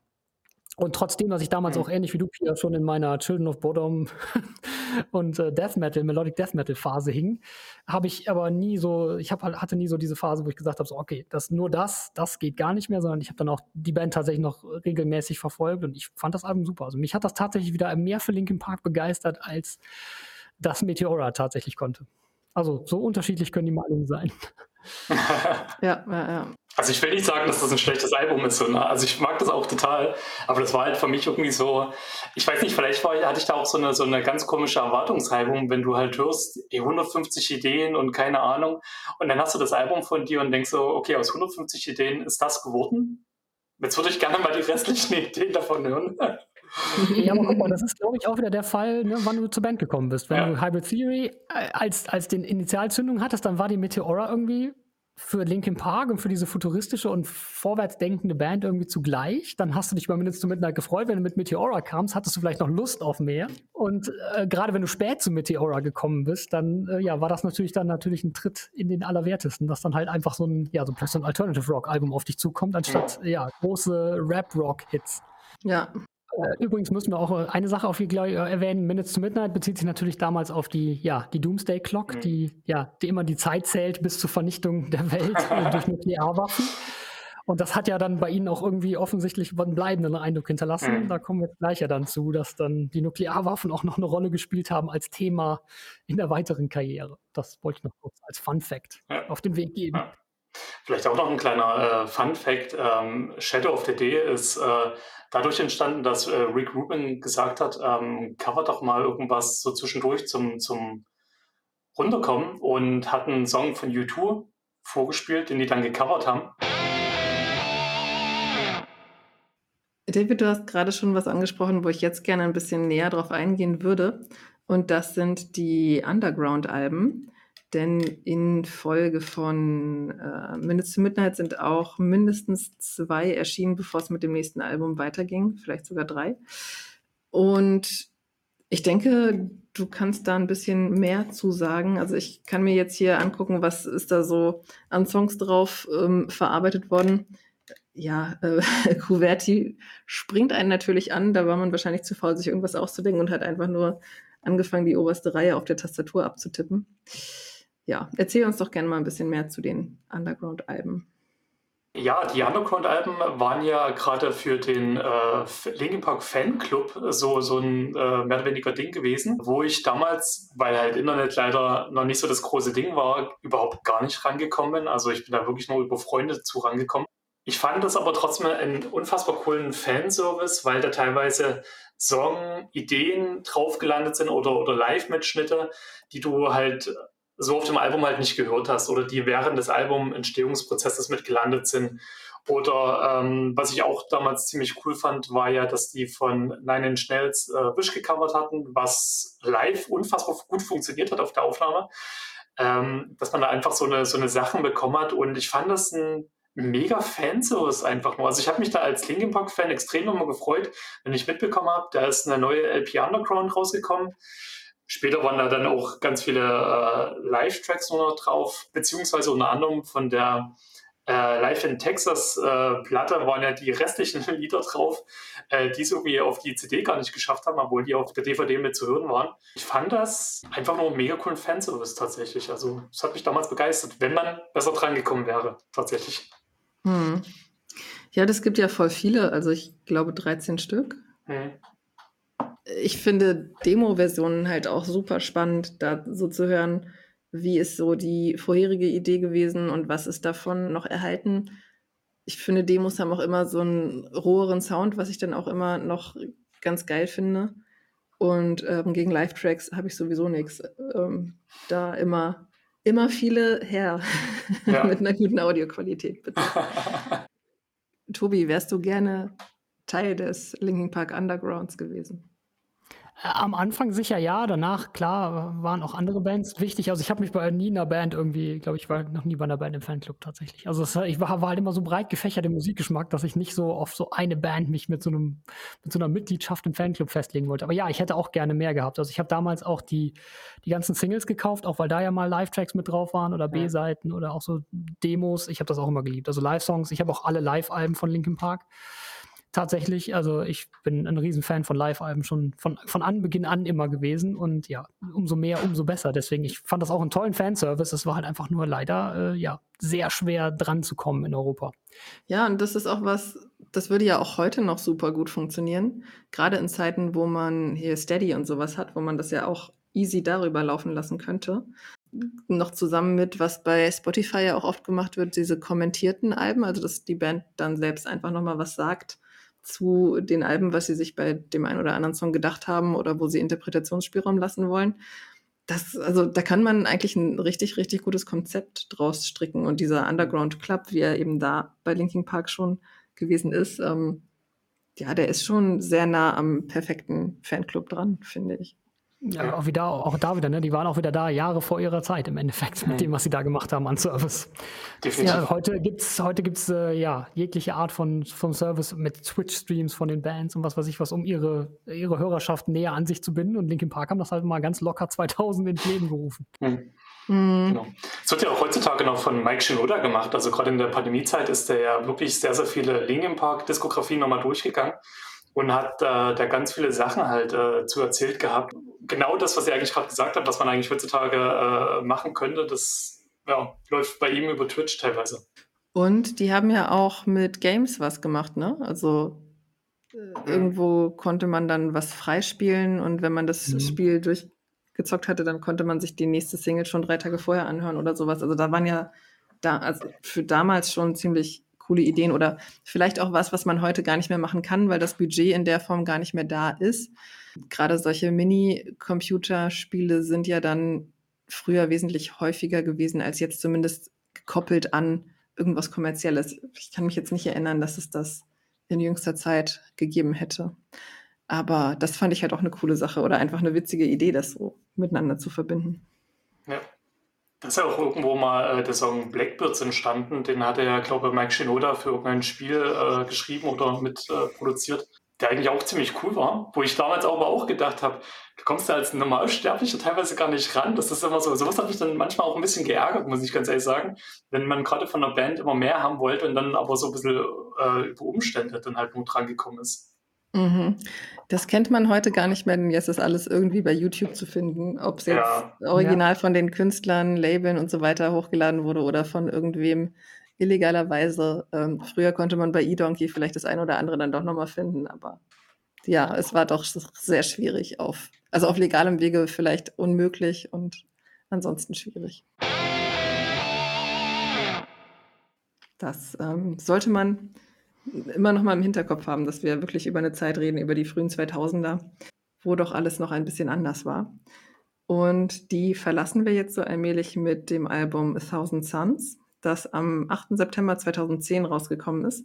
Sie sind bei Rick Rubin als Produzenten geblieben. Also offensichtlich hat er ihnen in dieser Findungsphase so weit geholfen, dass sie auch das nächste Album noch gemacht haben, das ja, glaube ich, mit Minutes to Midnight so ein bisschen Schaffensphasen technisch, seltsames Wort, zusammengehört, genauso wie eben Meteora und Hybrid Theory. Und auf A Thousand Suns sind 15 Tracks drauf mit einer Spielzeit von gut 45 Minuten. In dem Album wurden die Aussprüche wichtiger Männer der Geschichte verwendet. Zum Beispiel in The Radiance ist ein Ausschnitt eines Interviews mit Robert Oppenheimer, ähm, der ja jetzt gerade durch den entsprechenden Film wieder in aller Munde ist, aber auch ähm, Martin Luther King zum Beispiel. Ja, in Deutschland ist das Album auf Platz 1 gelandet. Ich bin 2010, glaube ich, gerade so dabei gewesen, fast nur noch Gujira zu hören. Von daher habe ich das so ein bisschen ähm, wenig bis gar nicht wahrgenommen. Habe es dann jetzt natürlich in Vorbereitung auf diese Folge gehört. Und es ist aber mehr oder weniger an mir vorbeigegangen, weil ich auch einfach mit Alternative Rock herzlich wenig anfangen kann. Es ist es geht nicht, es dockt nicht in meinem Gehirn an. Es ist mir wahrscheinlich dann doch zu soft, zu radiomäßig, keine Ahnung. Also auf jeden Fall kann ich zu dem Album herzlich wenig sagen und ähm, bin jetzt froh, dass ich Tobis Gesicht nicht sehe, weil du jetzt bestimmt eine komplett andere Meinung hast als ich. Ja. Also ich muss zugeben, also ich fand es auch, es war damals, halt, ich finde es gar nicht so Alternative Rock mäßig, ich finde es halt eher sogar elektromäßig. Also für mich ist das immer so eine Klammer mit dem nächsten Album Living Things zusammen, mhm. weil es ja sehr, sehr elektrolastig ist. Also die Gitarristen hatten ja teilweise, also Brad Delson und auch Mike Shinoda hatten kaum noch eine Gitarre in der Hand. Ähm, und ich muss sagen, klar, das war im ersten Moment, war das natürlich noch mehr weniger das, was du erwartet hast, aber da ich halt auch ein Fan von Konzeptalben bin und das Ganze ja mehr oder minder ein Konzeptalbum ist, das ja so ein bisschen diese nukleare Apokalypse aufgreift in dem losen Konzept, ähm, war ich dann natürlich davon schon einerseits angefixt, einfach das mir dann zu erschließen. Das ist halt auch wirklich ein Album, das musst du am Stück hören. Das, da kann man sich schlecht Singles rausgreifen. Klar, hinten raus gibt es mit The Catalyst oder Iridescent gibt es durchaus Singles, die auch Hit-Charakter haben, aber es funktioniert halt, die Platte funktioniert am besten, wenn du sie von vorne bis hinten hörst. Also ich habe auch ein paar Anläufe gebraucht. Aber heute ist es tatsächlich ein Album, das ich, wenn ich die Zeit habe, am, am Stück zu hören, also super, super gerne höre. Und ja, The Catalyst ist für mich auch einer der besten Linkin Park Songs tatsächlich. Mhm insbesondere aus dieser Ära. Und ähm, was du gerade gesagt hast, so dieses, dass es halt poppig war, das, da kommen wir später nochmal drauf. Es kommt noch ein Album, das ich fürchterlich poppig finde und belanglos. fürchterlich und poppig und fürchterlich poppig. Ja, genau. Ähm, aber ich finde halt hier ist es halt eben noch genau das nicht, sondern das ist halt einfach, die Band hat halt diese extremen Extreme, die, den Crossover, Rap, Rock, was auch immer, wie man es bezeichnen will, Rap, Metal, New Metal. Dann haben sie halt diese Alternative-Seite, die hatten sie von Anfang an, sie hatten halt diese elektronische Seite von Anfang an. Und ich finde, dass es halt einfach nur ein Ausschlag halt in diese Richtung ist. Und ne, wie die Drum Beats, die Drum Samples ja auch, die haben auch viel mit Drum Loops gearbeitet, auch auf der Platte, aber auch schon vorher ja schon immer. Und auch wie die, die, die Einsatz von Synthesizern oder von, von Samples halt, ist halt immer noch wieder zu erkennen. Also wenn du hier die Stimmen wegnimmst, ich wette damit, dass trotzdem jeder weiß, dass das hier eine Linkin Park Platte ist. Mhm. Weil halt einfach diese, diese, diese elektronischen Elemente halt einfach nur sehr betont sind, aber halt immer noch den typischen Sound widerspiegeln. Und auch da halt wieder, ja, einfach mutig das zu wagen und diesen Schritt zu gehen und damit erstmal gefühlt die halbe Fanbase vor die Nase zu stoßen. ähm, ja, für mich ein, ein, ein, ein, großartiges Album. Also ich bleibe dabei. Also Linkin Park hat sehr wenig schlechte Alben gemacht und A Thousand Suns ist definitiv auch keins davon. Also ich stimme Tobi in Teilen zu, definitiv. Ich habe äh, bei mir mit äh, A Thousand Suns äh, eigentlich eine ähnliche Grundgeschichte wie Minute to Midnight. Vorher kam ja äh, für ich weiß gar nicht mehr welchen Transformers-Film New Divide raus als, als mhm. Single-Auskopplung. Und das war für mich dann schon wieder so, so ein Song, das war für mich so ein Best-of-Song von, von Minutes to Midnight, wenn man so will. Und habe dann gedacht, geil, ich freue mich schon wieder auf das nächste Album. Ich habe so Bock drauf. Und äh, ja, da kam äh, Thousand Suns raus und das war ja, äh, ja wieder experimentell was komplett anderes. Und für mich persönlich all das, was bei Minutes to Midnight an Elektroparts mir gefehlt hat, haben die komplett dort drauf gepackt, was mir dann teilweise erstmal wieder zu viel äh, Elektro war. Aber ich liebe das unfassbar, dieses, dieses Konzeptmäßige. Also ich liebe das zum Beispiel alleine, dass das äh, Album schon zwei Intros hat. Ich liebe so eine Spielereien, ich liebe diese Zwischenstücke. Ich liebe wie, wie viele Sachen am, äh, am Anfang irgendwelche Vocal-Parts aufgegriffen sind, die dann aber später nochmal im Album äh, vorkommen. So eine Sachen, also das hat mir unfassbar gut gefallen. Ich habe extrem lange gebraucht, um in dieses Album reinzukommen, weil das dann gerade meine Phase war, wo ich extrem auf War from Hardest Mouse abgegangen bin und das sich einfach so derbe gebissen hat äh, musikalisch und ich aber trotzdem irgendwie immer für mich damals noch so ein Ding hatte von wegen, nein, Linkin Park machen immer geile Mucke. Ich musste mir das Album aber am Anfang erstmal ein bisschen schön hören und habe da so meine Einstiegsschwierigkeiten gehabt, auch so wegen Songs wie Waiting for the End oder so, wo halt so auch so, oder diese, diese teilweise Reggae-Beats, die dann auch teilweise auf dem Album mit drauf waren. Und dann, dass es trotzdem auch wieder so einen, so einen ruhigeren Charakter einfach hat im, im Vergleich zu den Alben vorher, was ich ja extrem eigentlich bei Linkin Park geliebt habe, so diesen Mix aus äh, Rock, Metal, Hip-Hop und, und trotzdem auch poppigen, softigen äh, Stuff. Und hier war es mir dann teilweise manchmal dann doch zu ruhig. Aber für mich auch so, von den beiden Elektroalben, die es von Linkin Park gibt, das wesentlich bessere Elektroalbum. Wo das Album damals rauskam, war in Leipzig ein Linkin Park Konzert, wo ich äh, dabei sein durfte. Ähm, auch das leider das einzige Linkin Park Konzert, was ich äh, je erleben durfte. Und die haben sehr, sehr viel von dem Album gespielt. Die Songs sind extrem gut live angekommen und, und hatten da auch echt einen coolen Live-Charakter. Mhm. Aber ja, ich, ich war dann wieder ein, mehr ein Freund des nächsten Albums, bin ich ganz ehrlich. Aber dann bleiben wir doch noch kurz bei dem Thema Live. Also ich habe die Band leider nicht live gesehen. Ich kenne natürlich ein paar Konzertmitschnitte, aber ihr habt sie mindestens einmal gesehen. Ähm, taugt das was? Ganz ehrlich, äh, wenn auf der Liste der besten Live-Bands, die ich je gesehen habe in meinem Leben, ist Linkin Park definitiv ganz weit oben mit dabei. Also ich habe sie dreimal gesehen, tatsächlich auf der aller, allerersten Tour, dann nach Minutes to Midnight. Und dann Gott sei Dank nochmal ähm, 2014 auf der The Hunting Party Tour. Das war ja so mindere, also außerhalb von ein paar Festival-Shows, die letzten Deutschland-Shows tatsächlich, die sie gespielt haben vor Chesters Tod. Haben wir nach dem One More Light nur noch so ein paar, äh, ich glaube beim Hurricane Festival und beim Southside haben sie nochmal in Deutschland gespielt und so ein paar Festivalshows gemacht, bevor dann halt eine Tour hätte anstehen sollen, die dann nie, nie passiert ist. Und ich habe auch immer, also ich fand immer diese, diese Art und Weise, wie sie all diese Sachen ineinander vereint haben in der Live-Show, ohne dass es halt irgendwie komisch war, dass dann Songs, elektronische Songs dazwischen waren, Minutes to Midnight dazwischen war oder Hybrid Theory Tracks dazwischen waren. Das war absolut großartig. Also, äh, und auch einfach diese Kreativität, einfach Songs in andere Versionen zu verpacken. Später haben sie ja viel Crawling auch in der Piano-Version gespielt. Du wusstest halt nie, was dich erwartet hat. Und es war halt nie so dieses, oh Gott, jetzt spielen sie schon wieder Crawling. Okay, ja, der Song ist geil, ich liebe den Song ohne Ende, aber ich muss ihn jetzt nicht nochmal hören. So, so dieses Paranoid Black Sabbath Phänomen, so, ne? oder äh, der Smoke on the Water Ding. So, also sie haben es dann halt immer wieder geschafft, das halt irgendwie so zu verpacken, dass es halt ähm, interessant war. Das wäre vielleicht bei anderen Bands schiefgegangen. Ne? Es gibt auch durchaus Leute, wenn, wenn du das erste Mal ein, ein Linkin Park Konzert, Konzert siehst und liebst halt Crawling und siehst ihn dann halt in der Piano-Version, ist das dann vielleicht nicht so geil. Aber ich fand es halt immer toll, dass sie sich halt immer so neu erfunden haben auf der Bühne. Ja, da gebe ich dir definitiv recht. Also das war bei dem Konzert, was ich auch gesehen hatte. Ähm, da waren alleine schon bei Heat It Out war es, glaube ich, gewesen. Da hatten die dann schon äh, angefangen, ähm, gegen Ende irgendwelche Drum-Parts mit reinzumachen, was sie ja dann später auch immer mehr ausgebaut hatten. Oder halt, äh, ja, dass du halt so Crawling als Piano-Version gesehen hast oder Breaking the Habit, weiß ich, äh, ist mir in Erinnerung geblieben, weil das, was ich zum Beispiel vor uns angesprochen hatte mit dieser A Cappella-Version, in Leipzig haben die das so gemacht, dass die am Anfang A Cappella gespielt haben, den kompletten Breaking the Habit-Song und dann am Ende nochmal A Cappella und das komplette Publikum hat mitgesungen und das war so ein Gänsehaut-Moment, zumal da gerade zu dem Zeitpunkt die, die Sonne untergegangen ist und das war einfach nur total magisch. Also ich, das ist so wirklich ein Konzert, das mir für immer in der Erinnerung geblieben ist. Also richtig, richtig gut gewesen, definitiv. Also da bin ich wirklich froh, dass ich äh, da Linkin Park auch noch sehen konnte und für mich persönlich auch noch zu einem guten Zeitpunkt sehen konnte halt. Dann machen wir jetzt weiter mit Living Things. Das kam am 20. Juni 2012 raus und ja, sie haben wieder eine etwas andere Richtung eingeschlagen, wieder gemeinsam mit Rick Rubin.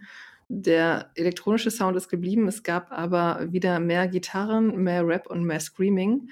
Und ich würde Living Things so als das Best-of-Album von Linkin Park bezeichnen, das kein Best-of ist, eben weil sie von allen Alben die passenden Sachen zusammengebracht haben und da eben so wieder eine ziemlich gute Kombination hingekriegt haben aus eben dem, wo sie nach äh, ihrer Anfangsphase hingegangen sind, aber ohne dann die Wurzeln wirklich zu sehr zu vernachlässigen.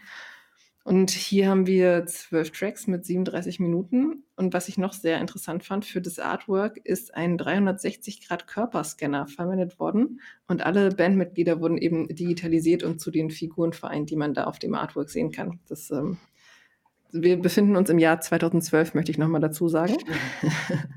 Finde ich schon eine coole Sache. Und natürlich ist das Album in Deutschland auch auf Platz 1 gelandet. Ähm, Tobi, mach weiter mit deiner Lobeshymne. Lobeshymne. Also ich muss tatsächlich sagen, dass Living Things gegen A Thousand Suns bei mir die Nase nicht vorne hat. Das ist äh, eines meiner weniger, weniger geliebten. Also ich mag das Album immer noch sehr gerne. Ähm, ich bleibe dabei, Linkin Park machen keine schlechten Alben, bis auf eins. ähm, aber äh, ja, es hatte für mich irgendwie weniger diese ganz krassen Momente. Also A Thousand Suns gibt es ganz viele Songs, wo ich Gänsehaut bekomme. Hier waren es dann doch weniger. Klar, Burn It Down, die Single, da kann man nicht viel mit falsch machen. Ich mag auch Lost in the Echo sehr, sehr gerne. Victimize, irgendwie, das ist ja mehr so, mehr, mehr so ein Zwischenstück, das mir, das mir aber unheimlich angetan hat. Und auch hinten raus Until It Breaks. Äh, ja, ich mag das Album unheimlich gerne. Ich finde, es ist halt noch sehr, sehr in diesem Elektro, in, in der Elektrophase verwurzelt. Ich glaube, mhm. Hunting Party ist da mehr so der Querschnitt nachher durch die Karriere gewesen. Aber äh, insgesamt äh, weiterhin ein tolles Album, das man definitiv in der Sammlung stehen haben sollte nur halt nicht ganz so stark wie Thousand Suns. Vielleicht auch, weil das Konzept so ein bisschen fehlt und ich dieses elektronische, rein elektronische mit reduzierten Gitarren besser äh, verknausern konnte, als es darum, als es halt noch in ein Konzept gehüllt war und nicht einfach so als lose Songsammlung. Ich bin da eigentlich tatsächlich äh, relativ nah bei euch beiden. Also ich sehe das eigentlich, du hast es eigentlich super gut für mich persönlich getroffen, Pia. Das ist für mich, wenn man so will, auch eigentlich eine Art indirektes Best-of-Album äh, oder so, so, so ein Querschnitt äh, von, von Alben, wenn man dann so am Ende sieht. Und für mich dann auch ähm, wieder so mehr in die Richtung, wo ich sage, so habe ich für mich persönlich Linkin Park lieber. Ich bin damals unfassbar auf den, den ersten Song schon abgegangen, äh, Lost in the Echo. Ähm, weil das für mich schon so ein mega geiles Intro-Ding hatte. Es hatte wieder einen geilen Rap-Part gehabt, äh, eine mega coole Hook, weil ich fand dann auch teilweise manchmal, so sehr ich das immer geliebt habe, weil, weil den, den äh, Chorusmelodien oder generell die Melodien, die, die Chester gesungen hat. Irgendwo ging das aber da, beziehungsweise beim nächsten Album für mich so ein bisschen los, dass die nicht mehr so, so einzigartig für mich waren, beziehungsweise so krass herausgestochen haben, dass ich will jetzt nicht das Wort beliebig sagen, das, das wäre ein bisschen böse, aber hier hat für mich dann irgendwie alles noch so gestimmt, wo ich gesagt habe, so, das war auf jeden Fall für mich ein Album, wo ich gedacht habe, ja, das brauche ich gerade einfach für mich so als äh, der Linkin Park-Fan, äh, der mit Meteora äh, eingestiegen ist, halt, um halt auf jeden Fall bei der Band wieder äh, oder mehr zu der Band zu finden, sage ich jetzt mal. Und trotzdem fand ich das sehr, sehr cool, was die Band auch hier wieder experimentiert hat mit äh, Victimized. Also das ist eine übelst geile Nummer teilweise. Also den, so diesen, diesen gewissen Hardcore-Einfluss oder was auch immer man das nennen will, der da ein Stück weit mit drin ist. Oder generell, dass es einfach so, auch so eine super kurze Nummer ist. Castle of Glass lief gestern erst wieder im Radio, läuft bis heute noch hoch und runter. Ähm, das ist halt auch so ein Ding. Oder Burn It Down, das ist ja auch noch so ein Ding, was gerne noch im Radio läuft. Ähm, nee, war für mich definitiv ein, ein, richtig gutes Album, aber auch ein sehr, mh, hm, für mich persönlich so, so, ein bisschen, na was ist, weich rundgespültes Album halt. Ähm, für mich war das äh, erschreckenderweise so das beste Beispiel, als meine Mutter auf einmal angefangen hat, mit dem Album Linkin Park zu hören. Und das war dann für mich dann automatisch so, okay, jetzt ist es Multi-Rock, Sweet Old Down. Witzig, dass du das sagst. Mein Vater musste damals, weil ich bei dem allerersten Linkin Park Konzert, war ich 16, 15, 15, vielleicht sogar noch 14, ich weiß es gar nicht, musste er natürlich mitgehen hat sich dann natürlich fürchterlich über dieses Geschrei aufgeregt und, oh, und was ist denn das? Und dann musste er sich auch noch drei Vorbands angucken und Linkin Park kam erst um 11 Uhr auf die Bühne. Das fand er natürlich ultra grausam, hat es natürlich mir zuliebe gemacht, aber hat sehr darüber gemeckert. Und plötzlich, als A Thousand Suns und Living Things rauskam, fing er an, Linkin Park Alben zu kaufen. Film. It's officially dead rock now.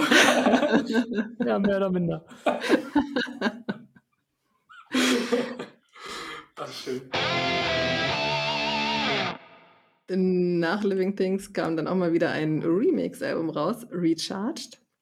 Da ist dann auch ein neuer Track mit draufgekommen, A Light That Never Comes. Den haben sie mit Steve Aoki gemacht. Und sonst eben Remixe von Living Things. Insgesamt 14 Stück und das kommt damit auf eine Spielzeit von knapp 70 Minuten. Natürlich kannte ich den A Light That Never Comes, den habe ich auch irgendwo schon mal gehört. Aber da sind gefühlt irgendwie 20 Versionen von diesem Song drauf. Und irgendwann habe ich so gedacht, nee, ich muss jetzt mal wieder irgendwas hören, was nicht remixig ist. Und von daher habe ich Recharge sehr, sehr, sehr, sehr wenig Aufmerksamkeit geschenkt. Ähm, Ging es euch anders oder habt ihr, ist es auch eher an euch vorbeigegangen? Also an mir persönlich ist es sehr vorbeigegangen. Ich habe tatsächlich auch wirklich nur diese eine Single-Auskopplung gehört und die war jetzt für mich auch nicht so der Überhit.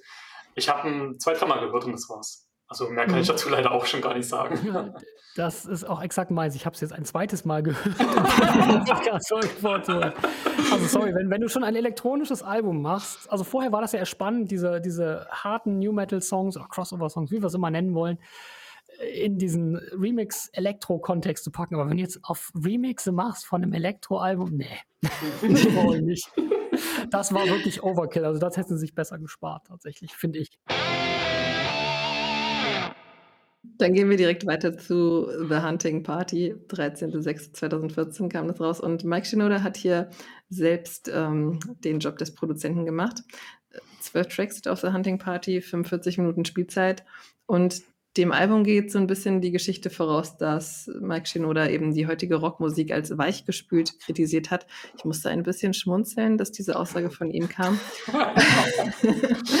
und ähm, er wollte dann wieder Songs mit weniger digitaler Unterstützung machen und daraus ja, ähm, ist dann The Hunting Party entstanden.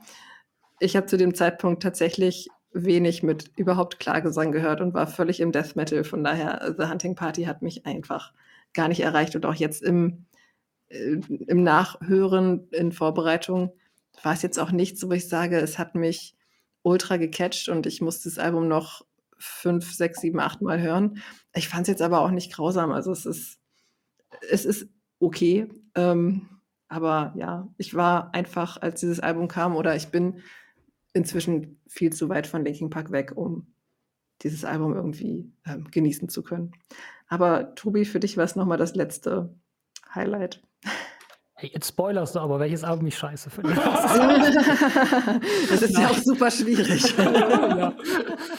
Nein, also tatsächlich für mich war es auch, also ich finde, das Album ist so ein bisschen der Bruder im Geiste von, von Minutes to Midnight, so ein bisschen. Mhm. Weil ja auch wieder da eher so mit der, ich finde, es ist sehr viel Alternative-Kram noch dabei. Na klar, es sind noch härtere Songs dabei, gerade hier Rebellion mit Darren Malakian von, von ähm, System of a Down ist natürlich ah, total abgedreht, auf die Nase, Hardcore-Punk mit drin. Aber es ist halt auch wieder so mehr, so ein bisschen versöhnlicher für die Fanbase, die damals zur Band gefunden hat. Andererseits hast du auch sowas wie Final Masquerade und A Line in the Sand, die halt auch ja durchaus auf die Alben davor gepasst hätten. Was ich dann aber halt witzig fand, ist, dass sie einerseits halt so ein bisschen wieder aggressiver sein wollten und den, den Fans dann halt wieder so ein bisschen das gegeben haben, was sie wollten. Aber es konnte natürlich bei Linkin Park nicht passieren, ohne dass sie noch so einen kleinen Tritt mit dabei verpassen. Ich finde, das Album klingt unheimlich spröde. Das hat sowas von, fast von Grunge, finde ich. Mhm. Die Gitarrensounds sind unheimlich so grungy und so ein bisschen, ja, noch extremer als auf Minutes to Midnight. Deswegen, ja, hat das Album auch wieder, finde ich, so einen ganz eigenen Charakter. Und das finde ich auch so ein bisschen bezeichnend, dass außer so Meteora und Hybrid Theory, die sich doch sehr ähneln, halt jedes Album so einen gewissen anderen Charakter hat. Und ich finde auch The Hunting Party hat das. Und das Album hat mich damals unheimlich begeistert. Ich habe das auch äh, sehr äh, oft gehört. Und da ich die Songs dann halt auch in großen Teilen live erleben durfte, ich finde, das gibt, also gerade so Live-Versionen geben mir immer noch mal ein bisschen, äh, machen es mir leichter, in so ein Album dann noch mal einzusteigen, auch zusätzlich, weil ja viele Songs halt in der Live-Version auch noch gewonnen haben bei Linkin Park. Und ja, bis heute ein Album, das ich auch sehr, sehr oft und sehr, sehr gerne auflege ähm, ja, ein schönes Spätwerk, wie man jetzt ja leider sagen muss, weil ja so lange ging es dann nachher leider nicht mehr weiter. Ich habe gerade so gedacht, es wäre glaube ich cooler gewesen, hätte Tobi nach mir gesprochen, weil ähm, man hört ja lieber ja mit positiven Sachen auf, anstatt mit negativen. ähm, ich muss sagen, der Hunting Party, ich bin da wirklich, ich habe so Probleme gehabt, damals in dieses Album reinzukommen. Äh, zu das ist so völlig an mir am Anfang vorbeigegangen. Ich bin tatsächlich so richtig mehr oder weniger zugangsmäßig äh, rangekommen jetzt durch die Vorbereitung. Alleine schon als damals die erste Single-Auskopplung, die ich gehört habe, äh, Guilty Alte Seen, äh, featuring Rakim, ähm, das Ding hat für mich gar nicht gezündet. Das war für mich viel zu lang. Dieser Anfangsriff war für mich sehr, sehr belanglos. Diesen Rap-Part fand ich extrem geil. Und äh, daher, dass ich auch das äh, gehört hatte, dass Mike Shinoda gesagt hatte, von wegen, er will mit äh, Linkin Park lieber mal wieder härtere oder coolere Rockmusik machen. Und dann kommt das Album, wo ich noch gedacht habe, naja, gut, so hart ist es jetzt auch nicht, aber gut, man hat ja zu dem Zeitpunkt persönlich, habe ich dann auch schon härtere Sachen gehört, weitaus härtere Sachen, da hatte ich vielleicht auch eine ganz andere Vorstellung. Ähm, jetzt im Nachgang muss ich sagen, habe ich für mich tatsächlich auch mehr Zugang zu dem Album gefunden.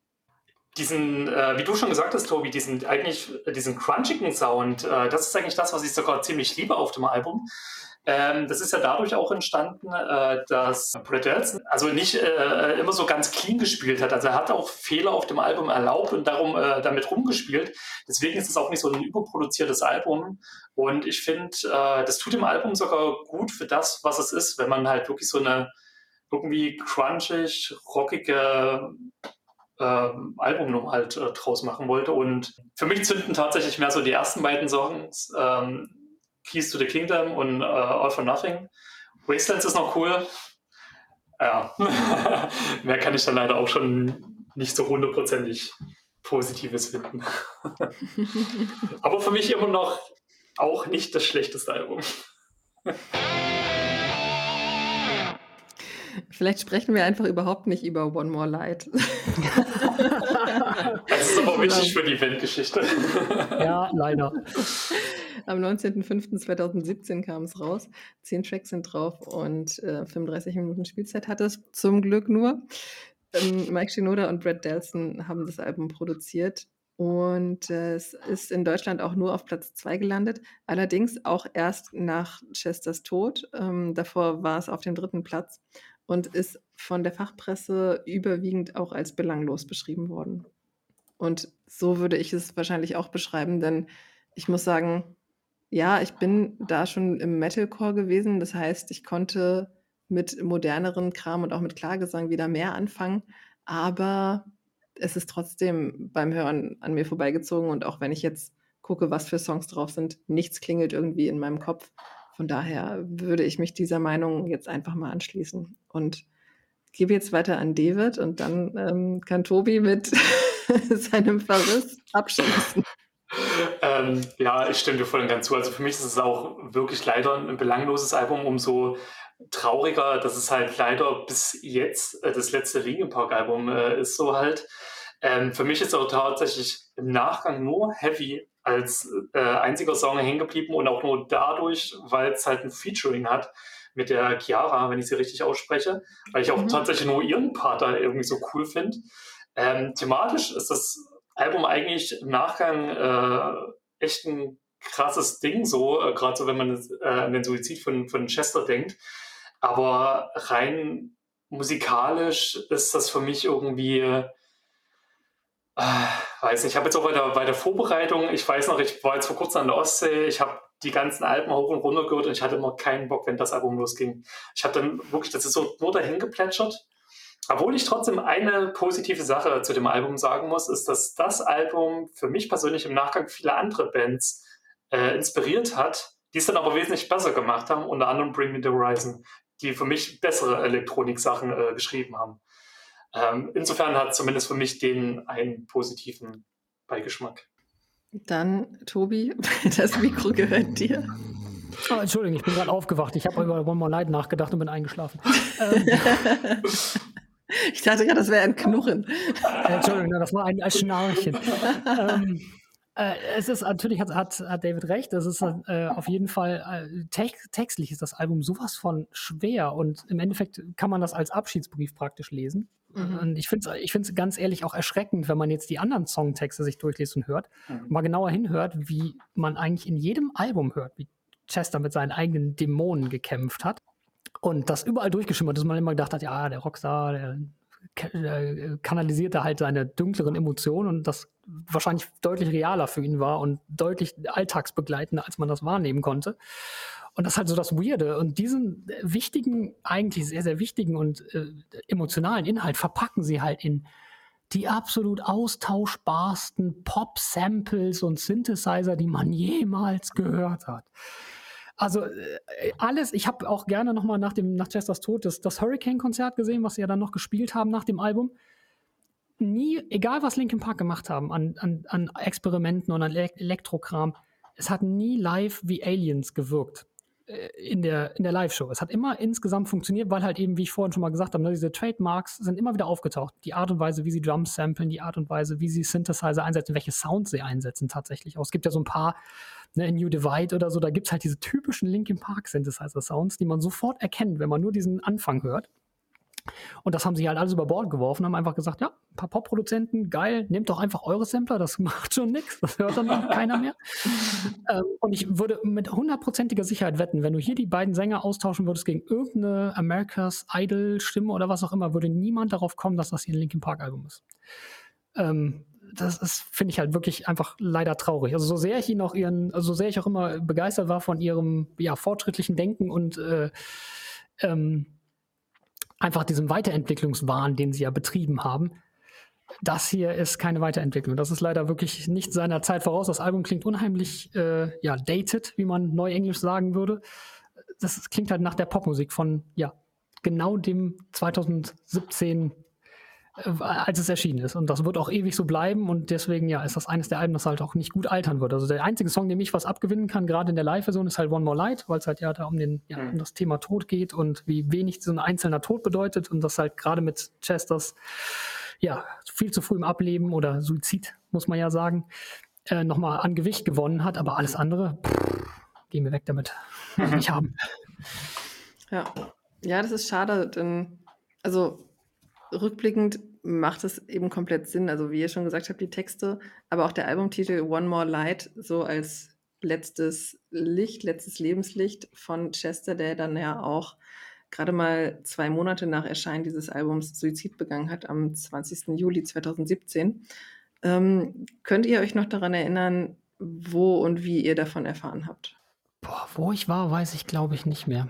Aber es war meine, meine Frau, die mir davon erzählt hat tatsächlich und es hat mich äh, ziemlich äh, äh, weggehauen tatsächlich. Also ich war lange Zeit ja so eher so ein entfernter Beobachter der Band, bin dann aber 2014 ja tatsächlich durch die Live-Show, die wir dann nochmal gesehen haben und auch durch eine Hunting Party wieder deutlich mehr dazu gekommen. Und ich muss halt auch dazu sagen, dass halt Chester halt auch ne, mich halt einfach primär sehr geprägt hat, weil äh, wie so optisch, ne, er ist halt auch eher hager gebaut wie ich. Ich bin hager gebaut. Äh, er hat halt äh, die Tattoos, die Armsleeves, gerade diese Flammen habe ich jetzt nicht, aber dieses, dieses, einfach diese Ästhetik dieser tätowierten Arme hat irgendwie so einen Eindruck auf mich hinterlassen als Teenager, dass ich halt jetzt auch Armsleeves habe. Nicht mit den gleichen Motiven, aber halt vom, von der Idee her es war halt schon irgendwie so eine gewisse Art von Idol halt. Diese, die hat, hat mir auch so ein gewisses Maß diese Idee eingepflanzt, Musiker zu werden oder halt äh, ein Instrument zu lernen. Jetzt bin ich halt nicht als Frontmann geendet, dafür habe ich nicht die Stimme. das möchte keiner hören. Aber halt einfach so dieser Gedanke, Musiker zu werden, das kam halt mit Linkin Park und halt auch großteils durch Chester, mit dem ich mich halt in der Band irgendwie immer am meisten identifizieren konnte. Und ja, das hat mich schon ziemlich, äh, ziemlich weggehauen dann. Und ja, es hat tatsächlich auch so ein bisschen, also ich finde es im Nachhinein wirklich schwer, die Alben teilweise zu hören, wenn du halt wirklich einfach ja auf die Texte achtest und halt einfach dann weißt, was dahinter steckt. Und nicht, dass das nur halt ne, ein gewisses Maß ein Blick auf diese dunklen Emotionen ist, sondern dass das halt offensichtlich sein Leben ziemlich beherrscht hat. Mhm. So sehr, dass er halt am Ende ja ein frühzeitiges Ende dem Ganzen setzen wollte. Ähm, ja, finde ich, äh, macht, äh, macht das Ganze nochmal ein bisschen schwieriger, so ein bisschen mit, mit einem freudigen Auge auf die Band zurückzublicken, tatsächlich bei mir. Also das hat mich schon ziemlich, ziemlich mitgenommen. Mhm. Wie war es bei dir, David? Wo ich war, weiß ich auch nicht mehr, aber ich weiß, dass ich auf jeden Fall durchs Internet äh, davon erfahren habe und ich war einfach nur geschockt. Weil Linkin Park war für mich wirklich so die, die Band, die äh, mich damals äh, in die Musik eingeführt hat, äh, an so viele Bands rangebracht hat. Ich weiß noch, äh, eine Aussage von Chester Bennington fand ich damals so, so super interessant, wo er gesagt hat, dass Linkin Park ähm, viele Menschen zum Metal gebracht haben, was bei mir definitiv der Fall war. Also ich, mhm. ich kann das ganz genau aufzählen, dass ich von Linkin Park zu Papa Roach, zu Slipknot, System of a Down, Raw from Harlots Mouse, Direless Murder. und so ist dann mein Werdegang gewesen irgendwie. Also die haben mich definitiv zu dem Metal gebracht.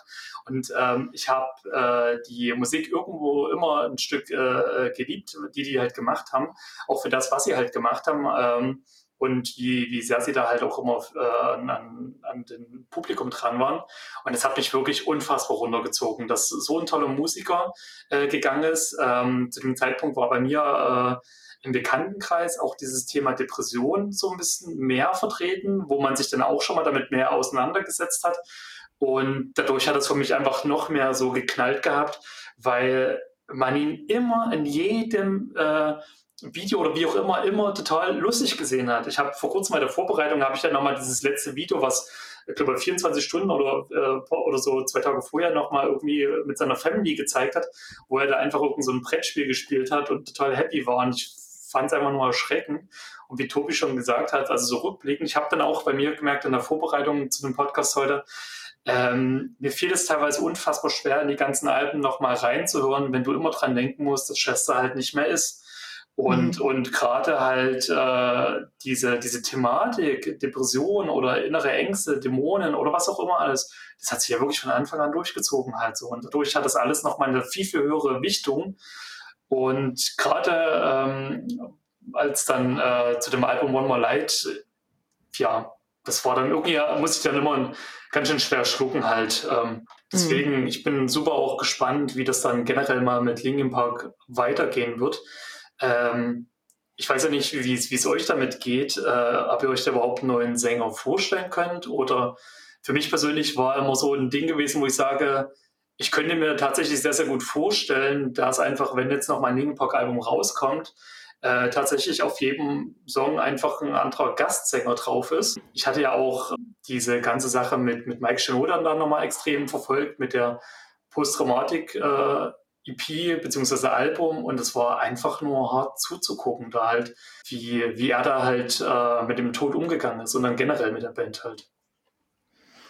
Also ganz ehrlich, ich kann mir vorstellen, eine Tour mit einem Gastsänger kann ich mir vorstellen. Ich hoffe, dass sie kein Album machen werden. Es gibt eine Handvoll Frontmänner, Frontfrauen auf dieser Welt, die kannst du nicht ersetzen. Da kannst du keinen Finger dran rühren. Und eine dieser Stimmen ist Chester Bennington. Ja. Das hat jetzt nichts damit zu tun, dass ich persönlich von dieser Band geprägt bin, aber diese Art von Gesang und diese, diese Range, die er hat und diese Emotionen, die er da reinlegen kann, das kannst du nicht ersetzen. Und jedes Album wird niemals an diesen Standard rankommen können. Und jeder, der in diesen Schuhen folgt, wird diesen Schuhen nicht gerecht werden können. Und das ist, glaube ich, kein guter Startpunkt. Und ich gehe auch stark davon aus, dass Linkin Park das auch wissen und mhm. dass da auch, glaube ich, nichts mehr kommen wird. Also ich könnte mir vorstellen, dass sie ein Album ohne den Part von Chester machen. Mhm. Ich meine, haben sie ja Mike noch am Start. Ja. Ähm, aber ich hoffe nicht, dass sie so ein Gastsänger-Ding machen. Also eine Tour fände ich super, ne? Mhm. Also jetzt auch gerade zu den Jubiläen, wenn die Band sich halt äh, jährt, das kann ich mir problemlos vorstellen, dass dann ein Gastsänger aufsteht. Da hätte ich auch kein Problem mit mir das anzugucken. Aber ein Album, ich hoffe nicht, dass sie das unter dem Namen Linkin Park machen. Mhm. Die haben natürlich jedes Recht dazu, weil sie natürlich auch genauso viel Anteil an der Musik haben, wie Chester es hatte. Aber ich glaube nicht, dass das der, ja, der Geschichte und dem Status der Band irgendwie gerecht werden würde. Mhm. Wie steht ihr denn dazu, ähm, also ich musste gerade dran denken, äh, eine Band, auf die das ja auch zutrifft, ist Queen mit Freddie Mercury. Und von ihm ist jetzt auch, also mit seiner Stimme über AI haben sie äh, dann einen Song gemacht. Also man kann jetzt praktisch sagen, sing mir mal den Song vor mit der Stimme von Freddie Mercury. Mhm. Könntet ihr euch das vorstellen, dass man einfach die Stimme von Chester nimmt mit AI und dann ihn Nein. das singen lässt? Nein. Nein, nein, nein. Ich mir auch nicht. nicht. Auf gar keinen Fall. Ich fand schon das Hologramm von, von Ronnie James Dio viel zu viel und viel mhm. zu grausam, mir das anzugucken. Also ich finde, Queen ist ein gutes Beispiel. Also ich finde, Adam Lambert macht das toll. Ich war auch schon auf den Live-Shows mit Adam Lambert. Der bringt dann die Musik live super rüber, der passt perfekt in diese Rolle und ich finde es super, dass sie mit ihm kein Album machen, sondern dass sie einfach nur den Fans das geben, was sie wollen, die Musik mit möglichst vielen Originalmitgliedern. Also das wäre für mich auch eine perfekte Blaupause für das, was Linkin Park machen könnte. Ja, mhm. ja. Also gebe ich dir auf jeden Fall auch recht oder euch. Ähm, ich hatte jetzt vor kurzem mal, äh, als der Song äh, Lost dann rausgekommen ist, jetzt nochmal so als, als Nachtrag, ähm, hatte ich auf YouTube äh, jemanden gesehen gehabt, der hat äh, den Song auch über AI mit äh, anderen äh, Live-Songs noch so ein bisschen mit eingemischt, um quasi eine Art Live-Version herzustellen. Das hat in dem Kontext tatsächlich gut funktioniert, einfach um mal so eine Vorstellung zu haben, wie das hätte klingen können. Ich will das aber auch bitte nicht haben, dass irgendwann mal ähm, äh, Chester durch eine AI ersetzt wird für zukünftige Projekte oder was auch immer. Ich hoffe auch nicht, dass Linkin Park auf die Idee kommen und damit rumspielen, weil ja schon auf den äh, auf der Meteora jetzt, äh, wo jetzt nochmal diese zusätzlichen Sachen dabei waren, da waren ja auch so ein paar AI, zumindest musikvideomäßig äh, unterstützte Sachen und da habe ich schon gedacht, aber bitte bleibt nur dabei äh, und macht nicht jetzt noch äh, gesangtechnisch was. Ähm, ich bin da bei dem Thema sowieso super hin und her gerissen, äh, was da die Möglichkeiten angeht, aber gerade man sollte das dann auch ruhen lassen. Und ähm, wenn, äh, was ist ich, der, der Künstler, der da verstorben ist, vorher irgendwo gesagt hat, ey, ihr könnt das machen, ich werde das super fein damit, dann wäre das vielleicht auch nochmal was, was ganz anderes, aber es muss nicht sein. Ganz im Ernst. Also man sollte das dann auch mhm. ruhen lassen. Und, und äh, Tobi, wie du schon gesagt hast, also ähm, sie haben ja noch Mike Shinoda und ich finde gerade äh, jetzt durch die Post-Traumatic-Tour, die er gemacht hat, hat er auch nochmal unfassbar coole äh, Gesangsskills entwickelt, wo ich sowieso immer gedacht habe, ich glaube, für die wäre das eh das Beste halt, wenn sie äh, in der jetzigen Kombi, wie sie sind, weiterbleiben und dann halt eher sich da lieber immer mal irgendwelche Gastsänger dazu holen oder so halt. Ja, ich fand es jetzt ganz schön, dass sie Lost eben doch noch veröffentlicht haben wo aber natürlich Chester selbst drauf singt. Ne? Das ist ja ein hornalter Song, der jetzt mit der Meteora Anniversary Edition rausgekommen ist. Aber ich, klar, eine, eine AI kann sehr nah an das rankommen, was die Realität wäre, aber letzten Endes würde man nie erfahren, wie würde Chester tatsächlich diese Lyrics ausdrücken und so sowas halt, ne? Oder ja. er hat die ja auch selber geschrieben, also das das ist auch was, was für mich absolut nicht passen würde, wenn man da versuchen würde, ihn mit sich selbst zu kopieren. Da sollte man bitte die Finger von lassen. Ja. Bitte. Ich glaube, da hat auch der Rest der Band viel zu viel Respekt und viel zu viel, sie sind sich viel zu sehr bewusst, was sie für ein Erbe damit sich rumtragen, als dass sie sowas angehen würden. Ja, mhm. ja wie eben schon gesagt, diese Jubiläums-Editions, die sie da rausbringen, finde ich eine ganz smarte Idee. Ähm, gerade Meteora hat mich dann nochmal so ein bisschen in diese Zeit zurückversetzt, äh, als das Album auch tatsächlich rauskam. Und finde ich dann auch wieder einen sehr guten Fanservice, sowas zu machen, statt, wie eben auch schon gesagt, zu gucken, mit welchem neuen Sänger können wir denn ein neues Album aufnehmen. Ähm, dann bitte gerne auch so weiter in der Form. Ja, ja. Und bitte auch so, dass man rankommt und nicht, dass das Ding schon innerhalb von Sekunden ausverkauft war. Das hat mich so geärgert. Ich war bei einem Konzert gewesen keine gute Verbindung gehabt. Endlich schaffe ich das da reinzukommen. Naja, war schon ausverkauft. Du bist so geärgert. Das hat mich so geärgert. Bitte mehr Exemplare, bitte. genau. Ähm, möchtet ihr abschließend noch was zu zum Thema Linkin Park sagen? Zum Beispiel, ähm, was euer persönlicher Lieblingssong von Linkin Park ist? Ähm, boah, schwierig. Das ist gerade so eine unfassbar schwierige Frage, weil äh, die so viele unfassbar gute Songs haben, aber ähm, tatsächlich würde ich Breaking the Habit nennen, weil mich damals. Oh, den wollte ich auch gerade sagen. weil mich damals alleine schon auch dieses Musikvideo, ich bin ja sowieso ein unfassbarer Anime-Fan und das Musikvideo hat mich so derbe gecatcht, also generell auch alles, was mit Kunst zu tun hat. Und ähm, dieser Song zündet bei mir immer noch, obwohl der eigentlich gar nicht mehr so komplett äh, alle Facetten von Linkin Park trägt, äh, finde ich den immer wieder, ist für mich so ein Peak-Ding, einfach so. Tut mir leid, dass ich den Song jetzt weggenommen habe. Alles gut.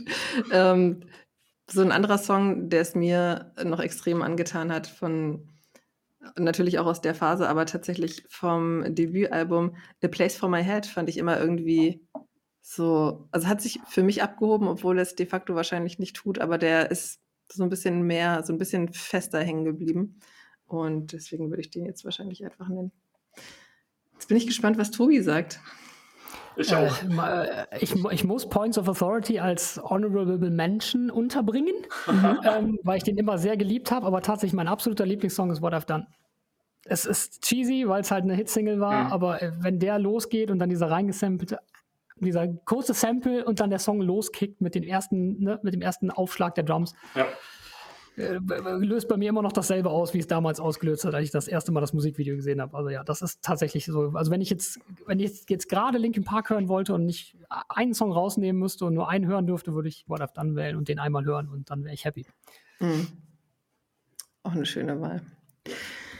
Super, dann danke euch beiden für eine wirklich unterhaltsame Folge. Und ihr da draußen schreibt uns gerne auch mal, was euer absoluter Lieblingssong von Linkin Park ist und gerne auch, ob ihr euch wünscht, dass die Band in irgendeiner Form weitermacht und dann auch gerne in welcher. Vielen Dank euch beiden, vielen Dank da draußen fürs Zuhören und bis zum nächsten Mal. Ciao. Ciao. Tschüss.